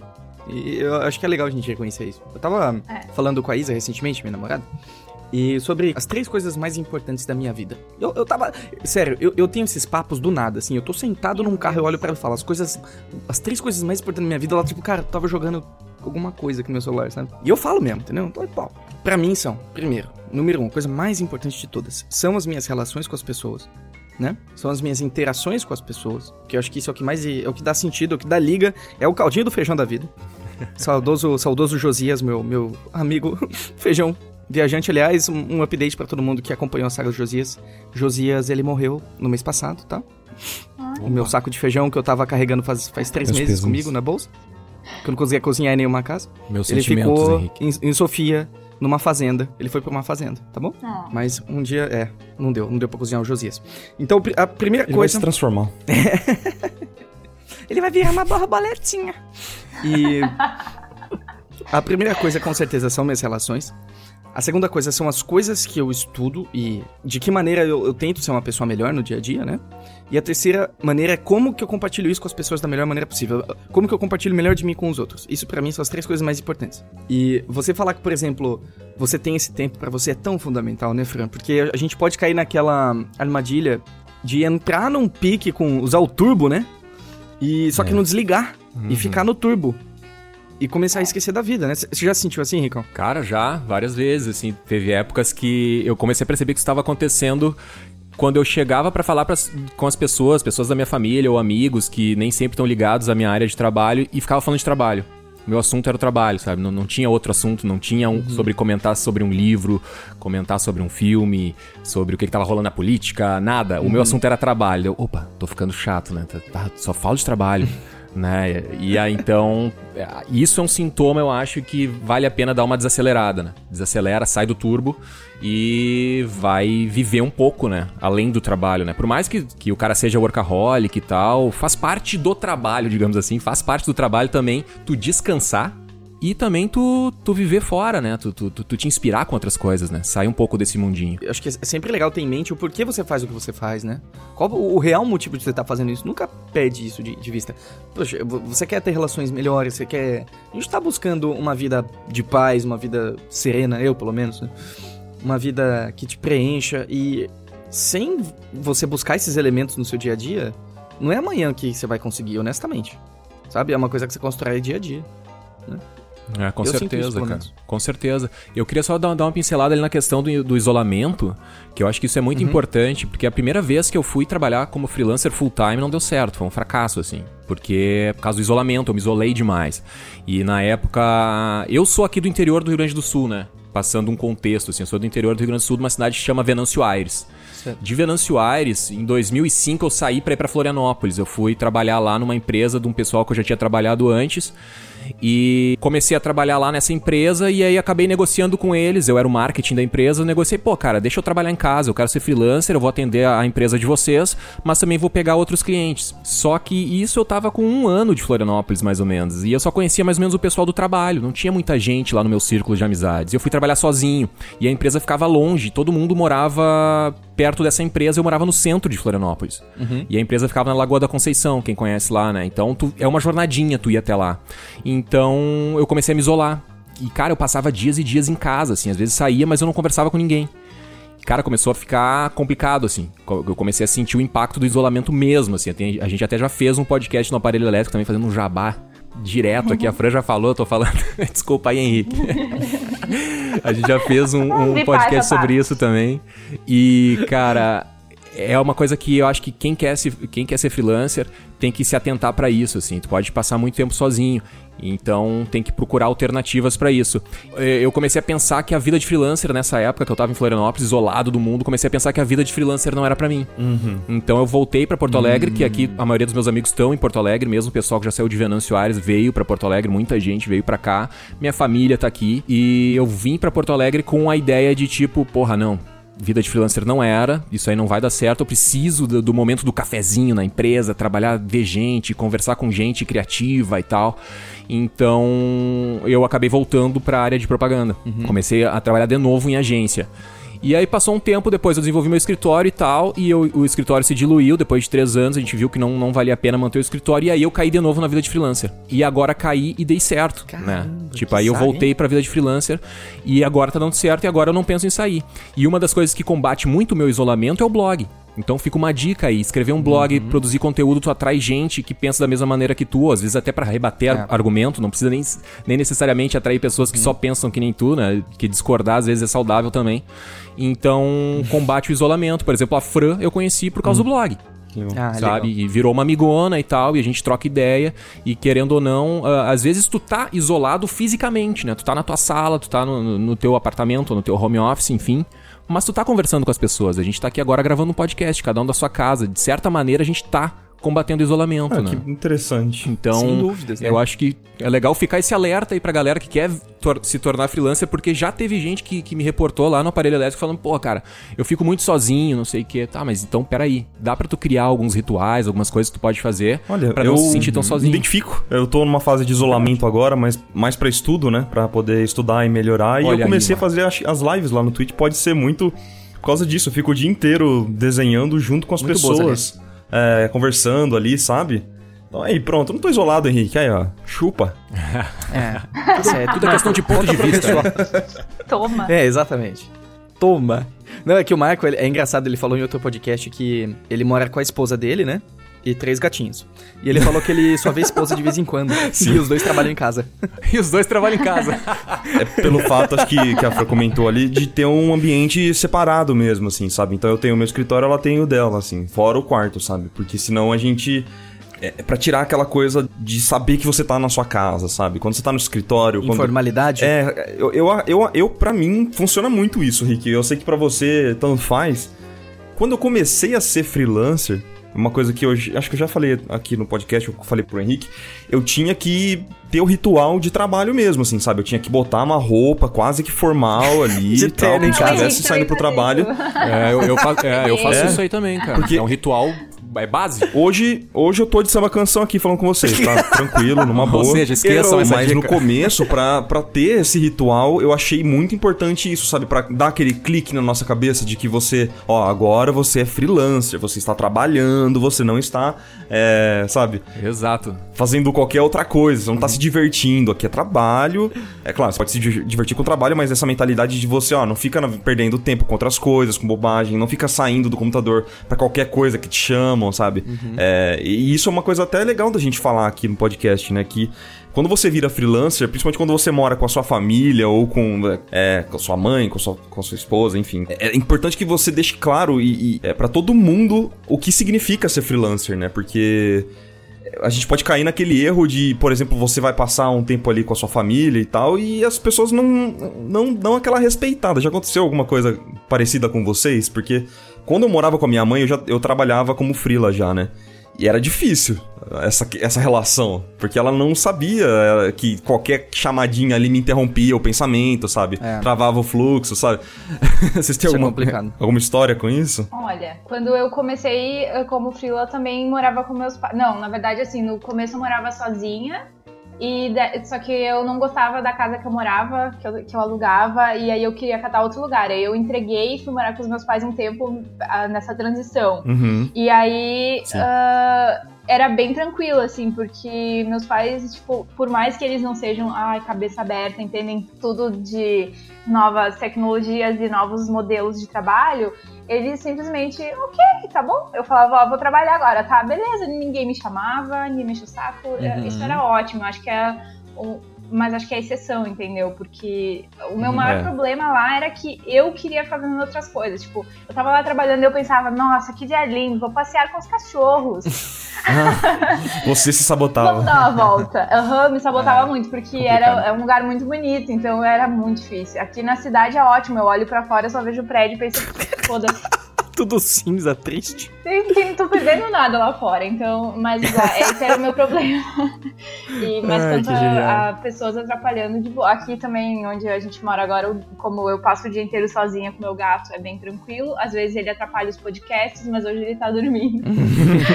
e e o, o Dudu nunca, né, nunca foi de, nunca falou nada, ele, porque ele também vive comigo, ele sabe como é, ele entende também como é o trabalho, né? E é muito tranquilo. Eu acho que isso é essencial, assim, é muito, é- deve ser muito difícil, quase impossível trabalhar quando as pessoas não entendem isso.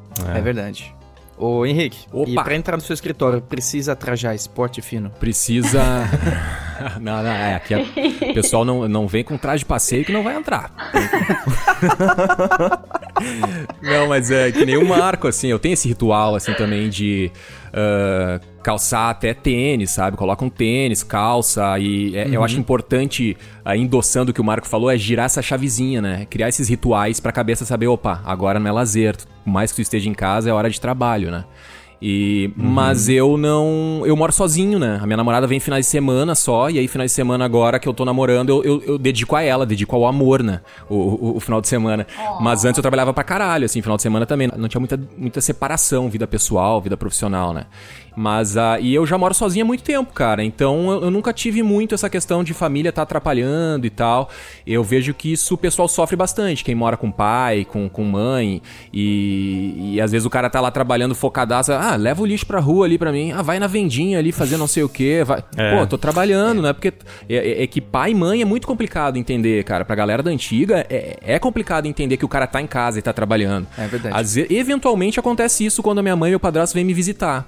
Daí, eventualmente, quando eles têm que vir para Porto Alegre fazer alguma coisa, e é dia de semana, então supostamente eu deveria estar trabalhando, né? Só que aí eu já sei que quando eles vêm, eu, pô, não vou conseguir, né? Trabalhar e ainda conversar com eles, dar atenção, Sim. porque eles querem botar os assuntos em dia, né? Então eu já me preparo para tirar aquele dia de folga, né? Eventualmente, quando surgiu algum imprevisto e eles estão aqui, eu tenho que trabalhar, rola o meu padrasto gosta de ficar conversando, né? Daí a minha mãe dá uma puxadinha de orelha, ah, o Henrique tá trabalhando deixa ele trabalhar. né? Às vezes rola isso. Mas eles já respeitam, assim, como a, a, minha mãe vê, que já, já tô nessa há muito tempo, então ela sabe que, porra, isso é trabalho sério, não é uma, uma febre ou algo temporário, né? Eu acho é. que para quem tá no começo. Ou ele é um assassino de aluguel, ou ele realmente tá trabalhando. É, para quem tá no começo, acho que é difícil, sabe? Até teve uma história que eu fiquei sabendo que um profissional que trabalhava em casa que ele fazia pra família dele entender, ele não tinha, né? O bacana é se tu tiver uma peça pra ti, né? Então tu te fecha naquela peça, tu tem um escritório, só um quarto, um cômodo, onde tu tá trabalhando. Então tu fecha a porta ali, beleza, tu te isola, né? Mas como a gente sabe que é pra maioria dos brasileiros isso aí é um luxo, né? Tu tem um quarto sobrando para tu poder trabalhar, uhum. uh, tu tem que criar outras alternativas, né? Pra tu conseguir avisar o pessoal de que tu tá trabalhando. Uma dessas é tu te, de repente, te, te vestir mais, mais formalmente, assim como o Marco faz, como eu faço, né? Pra trabalhar em casa. Já tu tá, já tá sinalizando de que a parada tá séria ali. Não, o cara tá, tá, vestido formalmente, daqui a pouco a pessoa já, já te olha, né? Inclusive tem o caos aí de um cara que ele usava um crachá, velho. Ele mesmo foi lá numa gráfica expressa e imprimiu um crachá. Não, e ele, não, e ele falava não, pra, é pra, recuso. Inclusive ah, pra faxineira. A faxineira costumava atrapalhar muito ele, porque não sabia usar os utensílios. E daí ele combinou com a faxineira: olha, fulana, quando eu tô aqui com o crachá, por favor, não, não me, não me atrapalha, que é sério, né? Porque às vezes o cara tava no meio de um call, um negócio assim. Então ele foi lá, imprimiu o crachazinho, pá. É uma coisa engraçada, né? É cômica, mas olha, fica a dica. Se vocês quiserem tentar, depois deixem nos não, comentários aí pra gente saber o que, que aconteceu. tipo, Henrique Potman CEO, né? CEO, I'm the CEO, bitch. Chefe! Querido, você sabe quem você tá falando? Né? Lê esse crachá aqui, querida. Eu sou CEO, tá bom? Ah, chega a faxineira para conversar contigo. Tu, por favor, aguarda, aguarda ali naquele sofazinho, eu já vou te atender. É. Me lembrou daquela entrevista, não sei se foi da CBN, que o cara tava dando uma entrevista sobre assuntos internacionais e entrou a filha correndo. Ah, Ai, ótimo, ótimo. Ele diz social, né? A mulher tropeçando atrás. Aí vem a mãe correndo. Ele empurrando as crianças de um jeito meio brusco, até assim, né? Sai daqui que a parada é séria. Agora fudeu, né? A cara dele de perplexidade. Esqueceu o crachá, cara. Ai, ai. Olha, Uh, sabe que isso é engraçado, porque quando eu trabalhava, a empresa tinha que usar uniforme, eu achava, eu detestava, a coisa mais detestável, uma das lembranças da minha vida que eu mais odiava era que eu usar uniforme para trabalhar, e eu sempre pensava assim, ó, nossa, um dia, o dia que eu tiver a minha multinacional na minha empresa, ninguém vai usar uniforme. Na minha empresa, todo mundo vai fazer soneca depois do almoço. Isso é importante. Na minha empresa ninguém vai trabalhar. Todo mundo vai ficar jogando. É, eu sempre pensava isso, tipo, é cara, eu não vou. E aí, tipo, uh, a primeira coisa que eu adotei em casa foi o moletom como uniforme de trabalho. Tipo, eu me livrei de todas as minhas roupas sociais, assim, tipo, me livrei, porque eu totalmente não tinha nada a ver comigo. E aí eu refiz meu guarda-roupa só de moletom. Tipo, meu irmão fala que eu pareço um desenho animado. meu tipo o Doug, dia, a Mônica, né? Nossa, tu parece um desenho animado, tá sempre com a mesma roupa. eu falei pra ele, não é a mesma roupa. Não é a mesma roupa. São várias roupas parecidas da mesma cor. E aí eu Ai, só tenho, gente. tipo, alguma roupa diferente pra quando tenho que ir alguma reunião, algo assim. Mas em casa eu, ah, me sinto eu me sinto ótima, entendeu? Eu sei que isso é muito pessoal, é porque eu sempre quis fazer isso. Eu pensei, poxa, se eu não vou aproveitar agora para fazer o que eu sempre quis, né? É uma das poucas escolhas que eu tenho que eu vou assistir, então Ai, aí eu fico de chinelinho, Ah, que o chinelinho batendo assim no pé, clap, clap. E moletão. Moletão é o que Chinelo é, e gente. moletom. Eu imagino a, Moletão. A, a Fran visitar um cliente, assim, tipo, com uma, uma roupa um pouco social, só com um gorro de moletom, assim, em cima do... na roupa social. Semana passada eu fui numa reunião e aí eu saí, quando eu saí assim na rua, ah, alguém me cutucou assim, e quando eu me virei, era minha prof de, yoga que eu fazia antes, agora eu não via ela já fazia um tempo dela, olhou pra mim e disse: "Nossa, como tu fica diferente quando tu não tá parecendo que tá de pijama". Nossa. Obrigado, professor. Um ótimo dia pra você também, tá bom? Não, era essa a Aí tu- intenção, obrigada. Tu não, eu encarei pediu indicação de outra professora de yoga pra ela. Ela já não é mais, então acho que ela se sentiu no direito. Não, mas aí eu encarei como um elogio. Pensei, não, tudo bem, tô bem vestida hoje. e, e a vantagem é que assim, tu tá sempre meio mulambento. Aí quando eu preciso sair, todo mundo olha, nossa, Gisele Bündchen, né? Ela tomou banho e já tá outra pessoa. Ela passou uma maquiagem, já tá outra pessoa. Gente, que linda! O que, que tu fez hoje ali? Tomei banho, pentei o cabelo. O segredo é parecer sempre mulambento, que aí quando você dá uma assim, ó, muda um pouquinho, as pessoas já dizem uau. É o que eu faço. Você me lembrou de um. de um. de uma, de uma tirinha do Calvin Haroldo. Acho que era do Calvin Haroldo, é? Que ele tira hum, C na prova, assim. Aparece a professora chegando e dá um C pra ele ele grita Yes! Aí todo mundo, cara, por que você tá feliz? Você tirou um C menos. Ele falou, não, porque quando eu tirar um A, meu amigo, é, a melhor coisa que você pode fazer é manter a expectativa das pessoas baixas em relação a você, porque ninguém te cobra de nada. Verdade. Genial, genial. Ai, cara, é muito bom. E. Ai, que absurdo, gente. Antes da gente fechar, eu queria fazer uma pergunta em relação a. Ah. a cabecinha de vocês, em relação à instabilidade. Como que vocês lidam com isso? Vocês têm um, um- um certo medo em relação a isso, de ter uma vida instável? Ou vocês não se sentem numa vida instável? Vocês não se sentem o rei do gado com um laço na mão, correndo atrás de. Eu não sei porque eu falei isso. Mas vocês entenderam a pergunta. da questão da, da, da instabilidade, né? Rick, fala aí. Ah, eu, cara, eu acho que a instabilidade é que dá graça. Não, tô brincando. Nós. Ah, tá. Poker. All in, all in. Ou tudo ou nada. Outubro ou nada. Cara, eu acho que a instabilidade, a renda variável, digamos assim, vamos botar a ins- instabilidade como a renda variável, né? Que é, eu acho que é um dos vilões da vida de freelancer, né? Não saber quanto que tu vai ganhar no próximo mês. É a coisa mais complicada que tem, né? Inclusive a gente fez uma pesquisa lá no aparelho elétrico que, se eu não me engano, isso foi o maior medo dos freelancers, que é o maior vilão, assim. A maior coisa é a renda variável, né? E muita gente não, não se atira como freelancer full time por causa disso. Cara, é uma coisa que tem como combater, eu acho, sabe? É, tem que. Quem quer ser freelancer tem que, de repente, procurar por FII mensal, né? A fazer um acordo com seus clientes para que todo mês tu faça um determinado trabalho e por esse determinado trabalho tu receba um valor X. Então tu já sabe, porra, todo mês vou ganhar essa grana, então eu posso Ah, contratar boa. uma internet melhor, então eu posso fazer a prestação de um computador melhor, não sei o que. Então, FII mensal é uma dica. E outra é economizar grana, né? Sempre economizar. Sempre é uma boa, uma boa ideia tu economizar grana e à medida que tu tem um montante legal, fazer investimentos. Que então fazer esse dinheiro trabalhar por ti, né? Então começar a gerar renda passiva, né? De repente pensar em desenvolver até ah, um infoproduto, alguma coisa que te renda ah, renda passiva. Então tu pode continuar a tua vida de freelancer Genial. trabalhando com mais comodidade, né? Então a renda variável, ela é um vilão sim, mas tem alternativas pra suprir. Uhum, entendi, perfeito. E qual que é a sua perspectiva, Fran? Eu acho que ser freelancer não é assim para qualquer pessoa, tem que ter muito preparo emocional e, e muito planejamento, organização, principalmente por causa disso, porque trabalho é para ganhar dinheiro. As pessoas precisam parar de romantizar a coisa toda e ficar achando que é só diversão, realização pessoal e amor aqui. Ai, amor, amor, eu faço o que eu amo, aí amor no cartaz. Seja Gente, freelancer e viaje pelo mundo de uma Amor não paga feijão. É, eu acho que isso é um ponto bem importante. Sabe, é um, É. é um Você já trabalhou numa praia? É. É importante se ter posicionamento e entender que não é porque você tá trabalhando para ganhar dinheiro que isso vai sujar o teu dom, né? Que as pessoas costumam dizer, nossa, que dom, que lindo, É. faça de graça. Então, tipo, tem que ter posicionamento e, e, se, e aprender a ganhar dinheiro para não passar por isso. Tipo, porque senão, quando chega em fase de muita estabilidade, tu se quebra, porque tu não entende que aquilo ali tá acontecendo não porque você é uma pessoa ruim que tem um trabalho ruim, sim porque você não se planejou e não está sabendo ganhar dinheiro, entendeu?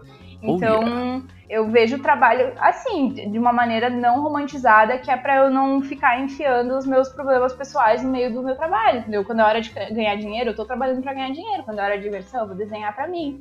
Então, uhum. eu acho que a questão financeira é, é, essencial, porque trabalho é trabalho. Se eu ver que um dia não vai rolar, se eu fracassar, se eu declarar falência, eu vou simplesmente procurar outro emprego, porque eu sei que é para ganhar dinheiro, entendeu? Que aquilo que eu faço bem, eu vou continuar fazendo.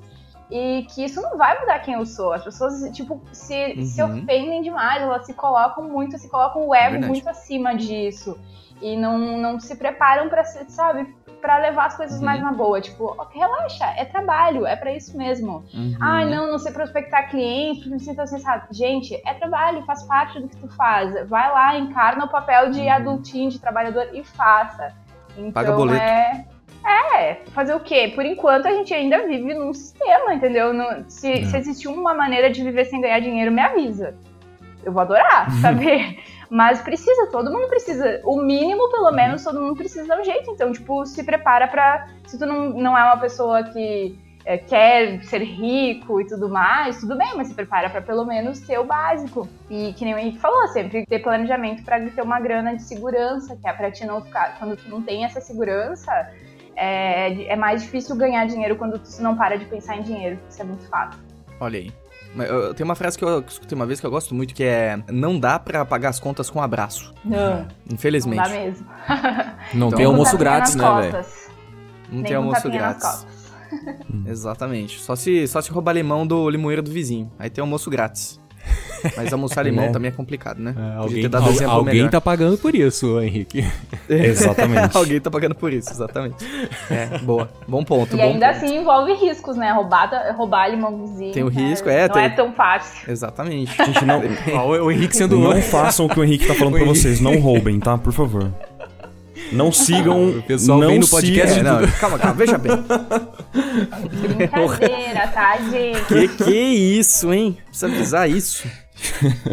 ai, ai. Meus amores, é.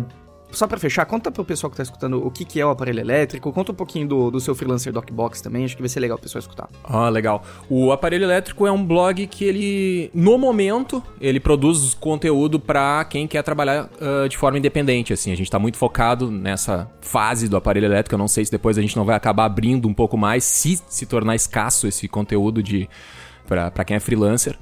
Mas no momento a gente fala muito sobre para quem quer trabalhar de forma independente, né? Freelancers, né?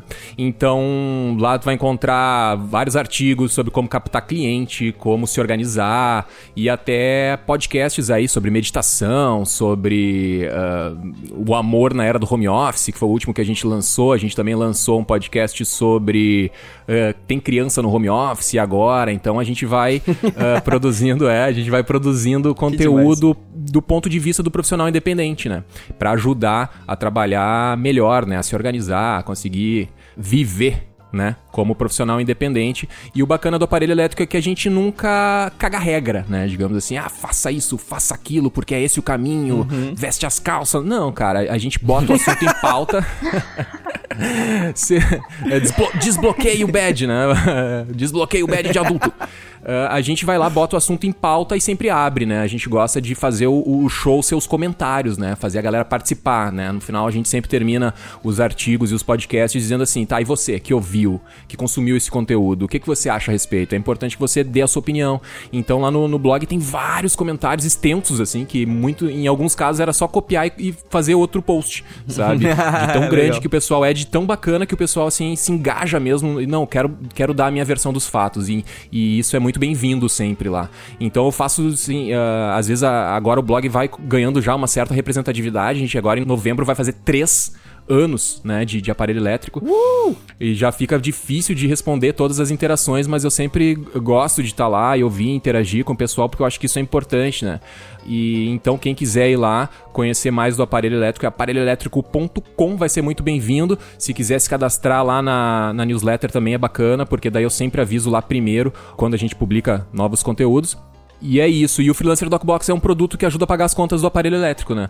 Porque, na verdade, o aparelho elétrico começou como uma. Era uma forma que eu tinha de, de passar um pouco do meu conhecimento pra galera que tava começando a trabalhar como freelancer. Porque nessa segunda uh, tentativa minha de trabalhar como freelancer, né? Eu comecei a perceber que tava crescendo muito essas plataformas, assim, jobs, né, pra freelancers. E a galera tava cobrando uns valores ínfimos, assim. Tipo, 90 uhum. reais pra fazer um logo, né? Uma marca. E tipo, eu pensei, uhum. porra, cara, alguma coisa tá, tá errada nesse mercado, né? Tava começando a entender, cara, isso é impraticável, como é que funciona, quem é que tá nessas plataformas e tal. E rolava um ranço com isso, né? Então eu pensei, porra, se de repente eu começar a, a produzir conteúdo da, das experiências que eu já passei, de repente eu consigo acelerar um pouco a curva de aprendizados dessa galera, né? Ela não demora tanto para se embasar. Eu consigo passar um overview rápido, assim, pra galera, olha, ser freelancer é isso, tem que fazer isso por causa disso e tal, e botar os assuntos em pauta para desenvolver o senso crítico dessa galera e ver que nem sempre cobrar tão barato é uma boa saída, né? Claro uhum. que aí, se a gente for entrar no detalhe, a gente pode uh, descobrir por que, que, a galera faz isso, né? Mas, uh, mas a minha ideia era essa no início do aparelho elétrico, né? Uhum. E ele acabou ganhando corpo e tal, e acabou ganhando corpo muito rápido, o aparelho elétrico. Então as contas do blog começaram a, a, a chegar. E então eu tive que criar um produto para pagar as contas do blog, né? Então eu criei o Freelancer Docbox, que é uma caixa de documentos que lá uh, a pessoa vai encontrar um modelo de contrato de trabalho, planilha de fluxo de caixa, uh, como organizar os arquivos, né? Pra, de como tu organizar os teus arquivos uhum. no teu computador. Enfim, são, se eu não me engano, oito ou nove documentos que a pessoa pode baixar lá comprando o box. E além de ter um, um, um produto que é super útil pro dia a dia da vida de freelancer, principalmente para quem tá começando, né, a se organizar, ter um overview de como é que é trabalhar profissionalmente de casa. Uh, também tá dando suporte para o aparelho elétrico continuar publicando conteúdo de graça para todo mundo que trabalha de forma independente, né? Então tá aí aparelhoelétrico.com e freelancerdocbox.com para quem quiser se organizar como freelancer. Muito bom. E eu já deixo a sugestão de você fazer um artigo sobre como se vestir em casa. Você pode é, fazer, um, é, fazer um fazer um attachment de como você. Uh, deixa um attachment de um modelo de crachá. O pessoal só coloca a cara e imprime. Cara, o PC dele. Faça um look do dia. look do dia e pronto. look do dia! O Insta do, do, aparelho elétrico é tipo fotos do Henrique, assim. Hoje eu estou esporte casual. Não, vou abrir pra galera mandar os seus looks do dia e vou colocar lá no Instagram do aparelho. Por favor, é, por favor. Frila Fashion. Hashtag Frila Fashion. Frila Fashion. Moletão furado. é demais. Pô, meu trabalho. Meu oh, projeto é super sério, Henrique. Para de avacalhar o meu projeto. Desculpa, desculpa, já parei, desculpa. Muito bom. E tu, Fran, como que as pessoas podem te encontrar? Bom, é, podem me encontrar no alto das montanhas. né? Com um graveto escalando. O meu site está quase pronto, o meu novo site, né? Que eu estou refazendo ele, então por enquanto pode ser pelo Instagram mesmo, estúdio.candy. É, é que eu esqueci de falar, né? Eu, eu utilizo como nome de marca Estúdio Candy porque, como freelancer, o meu nome era muito ruim, daí não dava pra usar só meu nome, que é, era difícil de falar, tinha uma pronúncia horrível, então, né, eu acabei criando uma marca, né? E também porque eu queria um CNPJ pra poder emitir nota, e enfim. Sim, sim, e... sim. E é isso, eu trabalho basicamente com trabalhos de marca, identidade visual e também com ilustração. Tipo, é, é meio a meio, assim, eu faço. A minha renda hoje vem dos dois lados de maneira bem igualitária. Eu consigo trabalhar com isso bem porque às vezes as pessoas falam, ah, mas não tem foco. Não, não tem. Fala no teu cu. E eu faço as duas coisas e eu amo. Desculpa. eu amo muito design, a minha formação inicial, só que eu gosto de, de trabalhos mais assim, uh, público infantil, público jovem, que eu posso estar sempre inserindo algum elemento gráfico, trabalhando a ilustração ali dentro.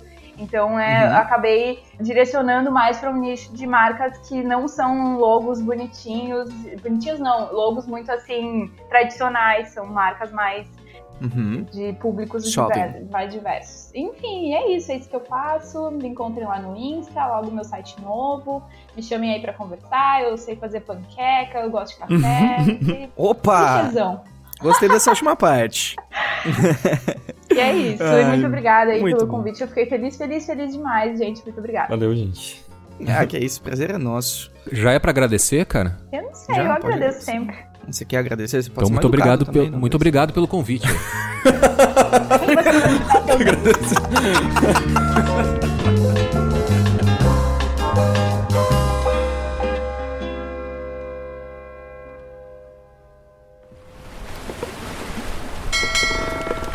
Atenção, seus papagaios bandoleiros! Chegou a hora de ler alguns recados da garrafa. E aqui está los Scarting Botilhas, hein? Vamos começar. É, mas que... Só sei falar isso. Mas... It's me, Mario! It's me, Marco. Legal. Então, o primeiro It's me, recado... Marco! primeiro recado na garrafa de Guilherme Las Casas. Las Casas. Fala, capitão. Adorei a ideia dos recados na garrafa. Então, sou um ilustrador de um jogo de cartas indie. Mas a cada ilustra nova eu sinto que a última não ficou tão boa que- e que deveria refazer. Mas não posso porque a produção do jogo deve continuar e a equipe já está satisfeita com as ilustras anteriores. Como proceder? já que é o nosso primeiro trabalho juntos, isso é normal? Muito obrigado. Acho que normal é pouco, né, Marco? Cara, ó, uma experiência própria, eu que tô fazendo uma série longa de ilustrações é, diárias praticamente, né, de, de fanarts de Dota, eu sinto que eu preciso refazer todas as primeiras artes, porque elas já mudaram, assim, completamente, cara. E, e além da sua percepção, eu acredito que a sua parte técnica melhora mesmo, mas, cara, eu não sei, não tem muito o que fazer, né? Se a equipe já tá satisfeita, eu não, vejo tanto problema, não. O que, você acha, Henrique? É, eu entendo o lado dele, como a gente é apegado às coisas que a gente faz a gente quer fazer tudo perfeito, mas aquela arte, ela simboliza um momento da sua vida e você tem que respeitar isso. Porque, como o Marco falou, a sua percepção, ela foi se apurando, a sua técnica foi melhorando e é natural que você ache que seu trabalho anterior é, esteja um pouquinho inferior. Eu acho que isso é um sinal de evolução. Isso quer dizer que você já consegue pensar em outras soluções pra ele. E outra coisa, quando você termina um trabalho e esquece dele, quando você revisita ele depois de um tempo, você olha com olhos frescos. E isso faz toda a diferença. Então não se cobre ser perfeito, querido Guilherme. Vai ficar. Só toca a vida porque isso é totalmente comum. né? E outra coisa também é aquelas primeiras ilustrações que você fez, elas cumpriram um papel, elas tiveram a função dela dentro daquele jogo, né? Se ela cumpre aquela função de ilustrar aquela carta, pra mim já valeu, sabe? Independente se você consegue melhorar ela ou não. Aquela ilustração tá feita, sabe? Finalizada. Parte pra próxima e manda bala. Como diria Da Vinci, não é nenhuma obra finalizada e sim abandonada. Exatamente. Maravilha. Ícaro M. Santana, ou A Máquina! Ele, ele- ele deixou em caps lock, A Máquina! Tá bom também. Colocou. É, pode ser, pode ser Ícaro ou A Máquina. Então, a máquina disse. Essa é uma citação de. Ah, essa, essa mensagem é séria. Vamos lá, musiquinha céltica medieval, então. Essa é uma citação de Marcos Aurelius, que eu tenho gravada em todos os ambientes que eu olho com frequência. E seria uma maravilha escutar um de vocês a lendo com uma entonação digna de um estoico. Olha, o estoico aqui é o Marco, hein? Mas faz o estoico Zenão você. de sítio. Vai, faz o estoico Vamos você. lá. Seja como a costa, onde as ondas se quebram constantemente, permanecendo fixo, enquanto as águas espumantes são colocadas em repouso em torno dela. É de minha má sorte que isso aconteceu comigo. Ao invés, diga: é de minha boa sorte que, embora isso tenha acontecido comigo, eu posso suportar sem me desestruturar, nem ser massacrado pelo presente ou temeroso pelo futuro. Esse tipo de evento poderia ter acontecido com qualquer um, mas nem todo mundo irá suportá-lo sem quebrar-se no processo. Gostou? Ok. Ficou bom? Ficou é, bom? começou como um estoico, terminou um estoico sexy, né? Mas tudo bem. Começou a falar de um jeitinho mais assim. Esse tipo de evento pode ter acontecido com qualquer um. Você é um cocô. Virou cobra, né? Stallone cobra. Você é um. Ai, é muito boa. É, brincadeiras à parte, Marcos Aurelius é um, é um dos, dos filósofos que eu mais admiro, né? Ele era, na verdade, um líder militar durante 20 anos, ele ficou em guerra constante, e ele era um líder muito importante, né? E ao mesmo tempo ele era estoico, ele escrevia os textos dele durante as guerras, então é muito admirável que alguém tenha um... É, é centrado como ele. Recomendo muito As Meditações de Marcos Aurelius, é um dos livros mais bonitos que eu já li. Parabéns pela mensagem A Máquina! Vamos em frente. Terminou? Terminei, pode ir. Matheus Tress diz: Capitão, eu sou um tanto inseguro em mostrar o meu trabalho e portfólio para grandes empresas e até para o público em geral. Apesar dos elogios, eu reconheço que preciso melhorar muito em vários aspectos, e justamente por esse reconhecimento, acabo ficando com essa insegurança. Como posso acabar com essa insegurança e saber que meu portfólio já está em um nível de THU? Help! Joga uma boia. Estou me afogando aqui. Beijos no coração. Como? Como saber que seu portfólio já está no nível de THU? E aí, né? E aí? Posso falar como eu faço pra saber como meu portfólio, se eu sei se meu portfólio? Cara, eu comparo com os artistas que eu gosto. É uma coisa, é quase que um alto flagelo, mas me ajuda a entender mais ou menos o nível do mercado, sabe? O nível que as empresas grandes exigem. Então, se eu percebo que o meu trabalho está muito distante dos trabalhos dos artistas que já estão trabalhando para aquelas empresas, eu fico um pouquinho mais recluso, estudando, tentando estudar aquele estilo também de, de ilustração, é, tentando melhorar meus fundamentos. E aí eu tento de novo, sabe? vai tentando, vai tentando. Uma hora vai, cara. E acho que também não existe o nível de THU, assim. Você não vai chegar já com um portfólio super profissional, maravilhoso. É. é o THU. Importante falar é, isso. então, você levar o, o seu portfólio pro THU para essas empresas vai te ajudar a achar o caminho até essa empresa, sabe? Não necessariamente que você vai, vai para lá e já vai ser contratado e já vai sair, uhul, sabe? Faz parte de uma etapa da sua evolução mostrar seu portfólio para essas empresas, sabe? Porque elas vão te dar um feedback negativo ou positivo e mostrar mais ou menos o caminho que você tem que ir. É o que eu acredito. Assim, nem todas as empresas vão te dar esse feedback super completo, mas eu acredito que, pelo menos, uh, os artistas que você mostrar esse portfólio lá do THU, ou enfim, em, outros eventos brasileiros, eles já podem te ajudar nesse sentido. O que você acha, Rick? Muito bom. eu não tenho mais nada a dizer. É isso aí, vamos embora. É isso aí. Bora lá. Marina disse: Olá, capitães! Acompanhei vocês há bastante tempo e muitos momentos me motiva muito em continuar. Que bom. Só que venho tendo alguns, algumas dificuldades com o meu pequeno barquinho neste grande oceano de possibilidades e dificuldades. Algum tempo eu venho estudando e procurando melhorar para conseguir montar um portfólio principalmente para a criação de personagens. Em alguns momentos eu tenho dúvidas, só que tenho uma grande dificuldade de conversar e de divulgar o que eu faço nas redes sociais. Independente do que seja, em alguns grupos sou conhecida como a Ghost. Inclusive no Discord do Marcos! É sem esse, Marina! Que só dei Ai, oi até o momento. Desculpa, Marco. Desculpa, Marcos, né? o que faço, capitão? Pulo do barco sem medo e começo a fazer o que deveria ter feito há muito tempo? Sim. Agradeço muito por todo o puxão de orelha que recebi de vocês até o momento para seguir em frente. Então toma outra aqui agora. Sinta-se puxada.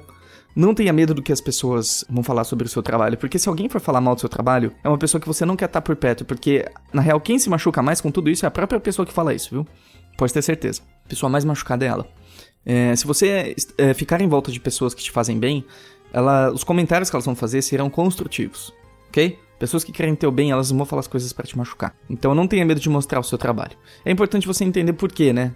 Na, na essência, no âmago, você não tá querendo mostrar, você tá com medo de ser julgada, tá com medo de ser ridicularizada, talvez. Mas fazer arte é isso, é você expor um, um ponto de vista particular pro mundo. E, e se você tiver problemas em fazer isso, você terá problemas em fazer muitas outras coisas, porque um artista ele expõe o trabalho dele. Então você precisa aprender a lidar com essa exposição, ok? O quanto antes melhor. O quanto antes você sofrer, melhor.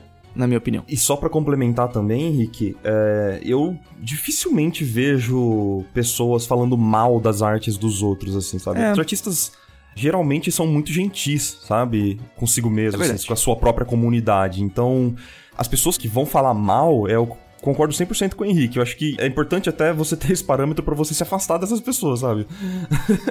Mas é, algumas pessoas vão te dar críticas construtivas e é importante que você saiba recebê-las também, né? Essa é uma parte. Essa é uma via de mão dupla, sabe? Não depende só da outra pessoa, depende oh, de você yeah. também é, conseguir receber as críticas construtivas. Concordo, concordo muito. O Beto disse. Vocês poderiam chamar artistas desconhecidos com bons trabalhos. Não obstante que a Iconic a Iconic já tem um alcance para ajudar essa galera que merece destaque. Ah, é, com certeza, Beto. A gente quer chamar o maior número de pessoas possível, só que a gente tem uma limitação física, não é? No espaço-tempo que a gente não consegue falar com todo mundo ao mesmo tempo. Mas pode ter certeza que a gente sempre vai encontrar é, gemas preciosas nesse vasto oceano. Kiu disse: Olá, Henrique e Marco. Exatamente, sem S. Pontos para. Ponto. Ponto para o time dos ouvintes. É, eu acompanho o Iconic desde o ano passado. Muito obrigado por tudo. Que agradeço, Kiu. Passei várias noites no estágio escutando as aventuras que os artistas contavam no Iconicast e sempre para casa pensando em quais aventuras eu ainda vou ter como artista. Legal. Tenho 20 anos e desde já já estou dando o meu melhor para alcançar todos os meus sonhos e graças a vocês, sinto que meus sonhos não são impossíveis. Muito obrigado por serem quem vocês são e por nos ajudarem nesta jornada. Kill, muito obrigado por essa mensagem maravilhosa. É isso que dá aquele gásinho pra gente ir em frente, né? Sim, muito obrigado. Spine disse. o nome Spine. Spine. 8 S. Obrigado por ler minha mensagem. Puxa. Minha coluna com formato peculiarmente estranho agradece. What? No outro cast, ele mandou um recado falando que a coluna dele parecia um W. E você deu dicas ergo- ergonômicas pra ele. Não lembrava disso. Ah, muito Bom, enfim. Jefferson Farias. Ó, Jefferson, e aí? E aí, pessoal? Queria agradecer pela oportunidade que vocês proporcionam a muitos. E a mim também. De sonhar e saber que é possível viver de arte. Estudo desenho há dois anos e não sei o que seria de mim se não fossem suas referências e histórias que me inspiram. Sem exagero nenhum. Ah, muito obrigado. Ó, valeu, Jeff. Muito obrigado e queria fazer uma ressalva. Até hoje espero um cast com o André Forne. E se rolar um, Grande Forne. Perguntem a ele por que ele parou de postar vídeos no canal dele. Aqueles vídeos abriam meus horizontes para ilustração. Obrigado pela atenção e até mais. Acho que o Forne, cara, foi uma das primeiras pessoas que a gente chamou pro cast também, né? Mas ele é muito É, ocupado. uma menina muito ocupada, né? É, mas pode ter certeza que a gente quer trazer ele eventualmente. Nossa, assim que eu. Sempre que eu leio o nome do Forne, me vem a palestra dele no primeiro congresso, cara, que foi assim. Ah, num foi nível... demais, foi demais. Ai, ai. Forne, queremos você aqui. Hashtag vem Forne. Só vem. Só vem. a futura capitã de mundos disse: Olha, gostei do título. Pessoal, muito obrigado pelo trabalho que vocês fazem, pois passam uma mensagem mais gentil. Existem vários outros canais que têm um fim semelhante ao de vocês, entretanto, mesmo com isso, vocês se diferem. Coisas como vocês têm que trabalhar duro, se esforçar mais do que os outros, tudo isso é óbvio, mas vocês são gentis. Falam da jornada conjunta, de como é mais prazeroso ter companheiros de bordo, como isso ajuda a conquistar novas terras e como cada ser é único. Sinceramente, essa é uma mensagem que o mundo precisa, pois muitos acreditam que quando você é gentil, você é fraco e não conseguem tanto. Entretanto, vocês estão aí para provar como isso é mentirinha. Beijinhos para a turma do Iconic. Muito obrigado, futura Capitã de Mundos. Te esperamos no cast no futuro. A gente faz aquele. Como é que fala?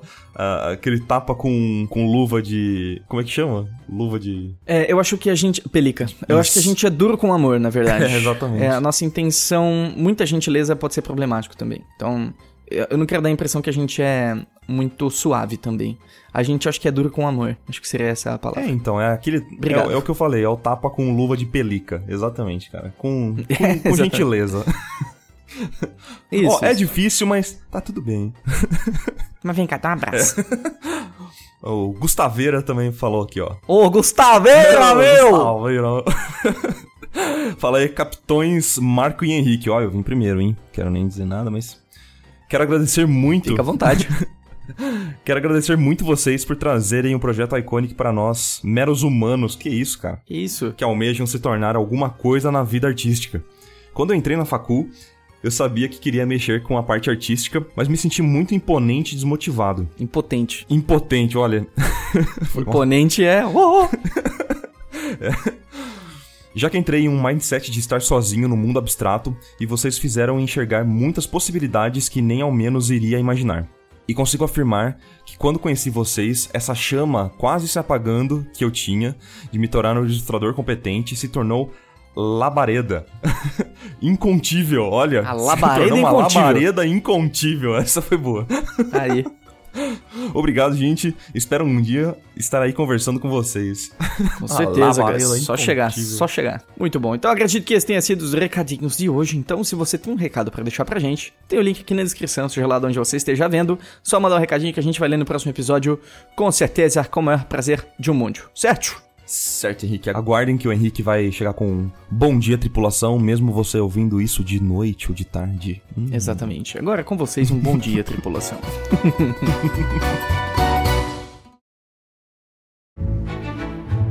bom dia, querida tripulação.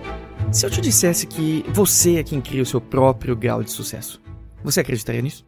Que a responsabilidade é só sua e de mais ninguém? Não é só a faculdade que vai te tornar uma pessoa bem-sucedida. Também não é aquele curso de verão que a tia Beth te deu de presente no ano passado. Não. É você mesmo. Você é 100% responsável pelo seu estado atual e seu estado futuro. A escolha de estar onde você está é sempre sua. E eu gostaria de te perguntar duas coisas. Você anda se fazendo de vítima, culpando os outros por estar onde você está? Ou você de repente está bravamente assumindo toda a responsabilidade pelo seu futuro? E a outra pergunta é: no que, que você anda pensando ultimamente? Porque a sua mente ela é sua casa. Então, toma muito cuidado para não encher ela de entulhos. Eu recomendo muito que você monitore os seus pensamentos, especialmente aqueles que não te engrandecem muito. Espero que você possa olhar para eles e pensar: "Obrigado, mas agora tchau".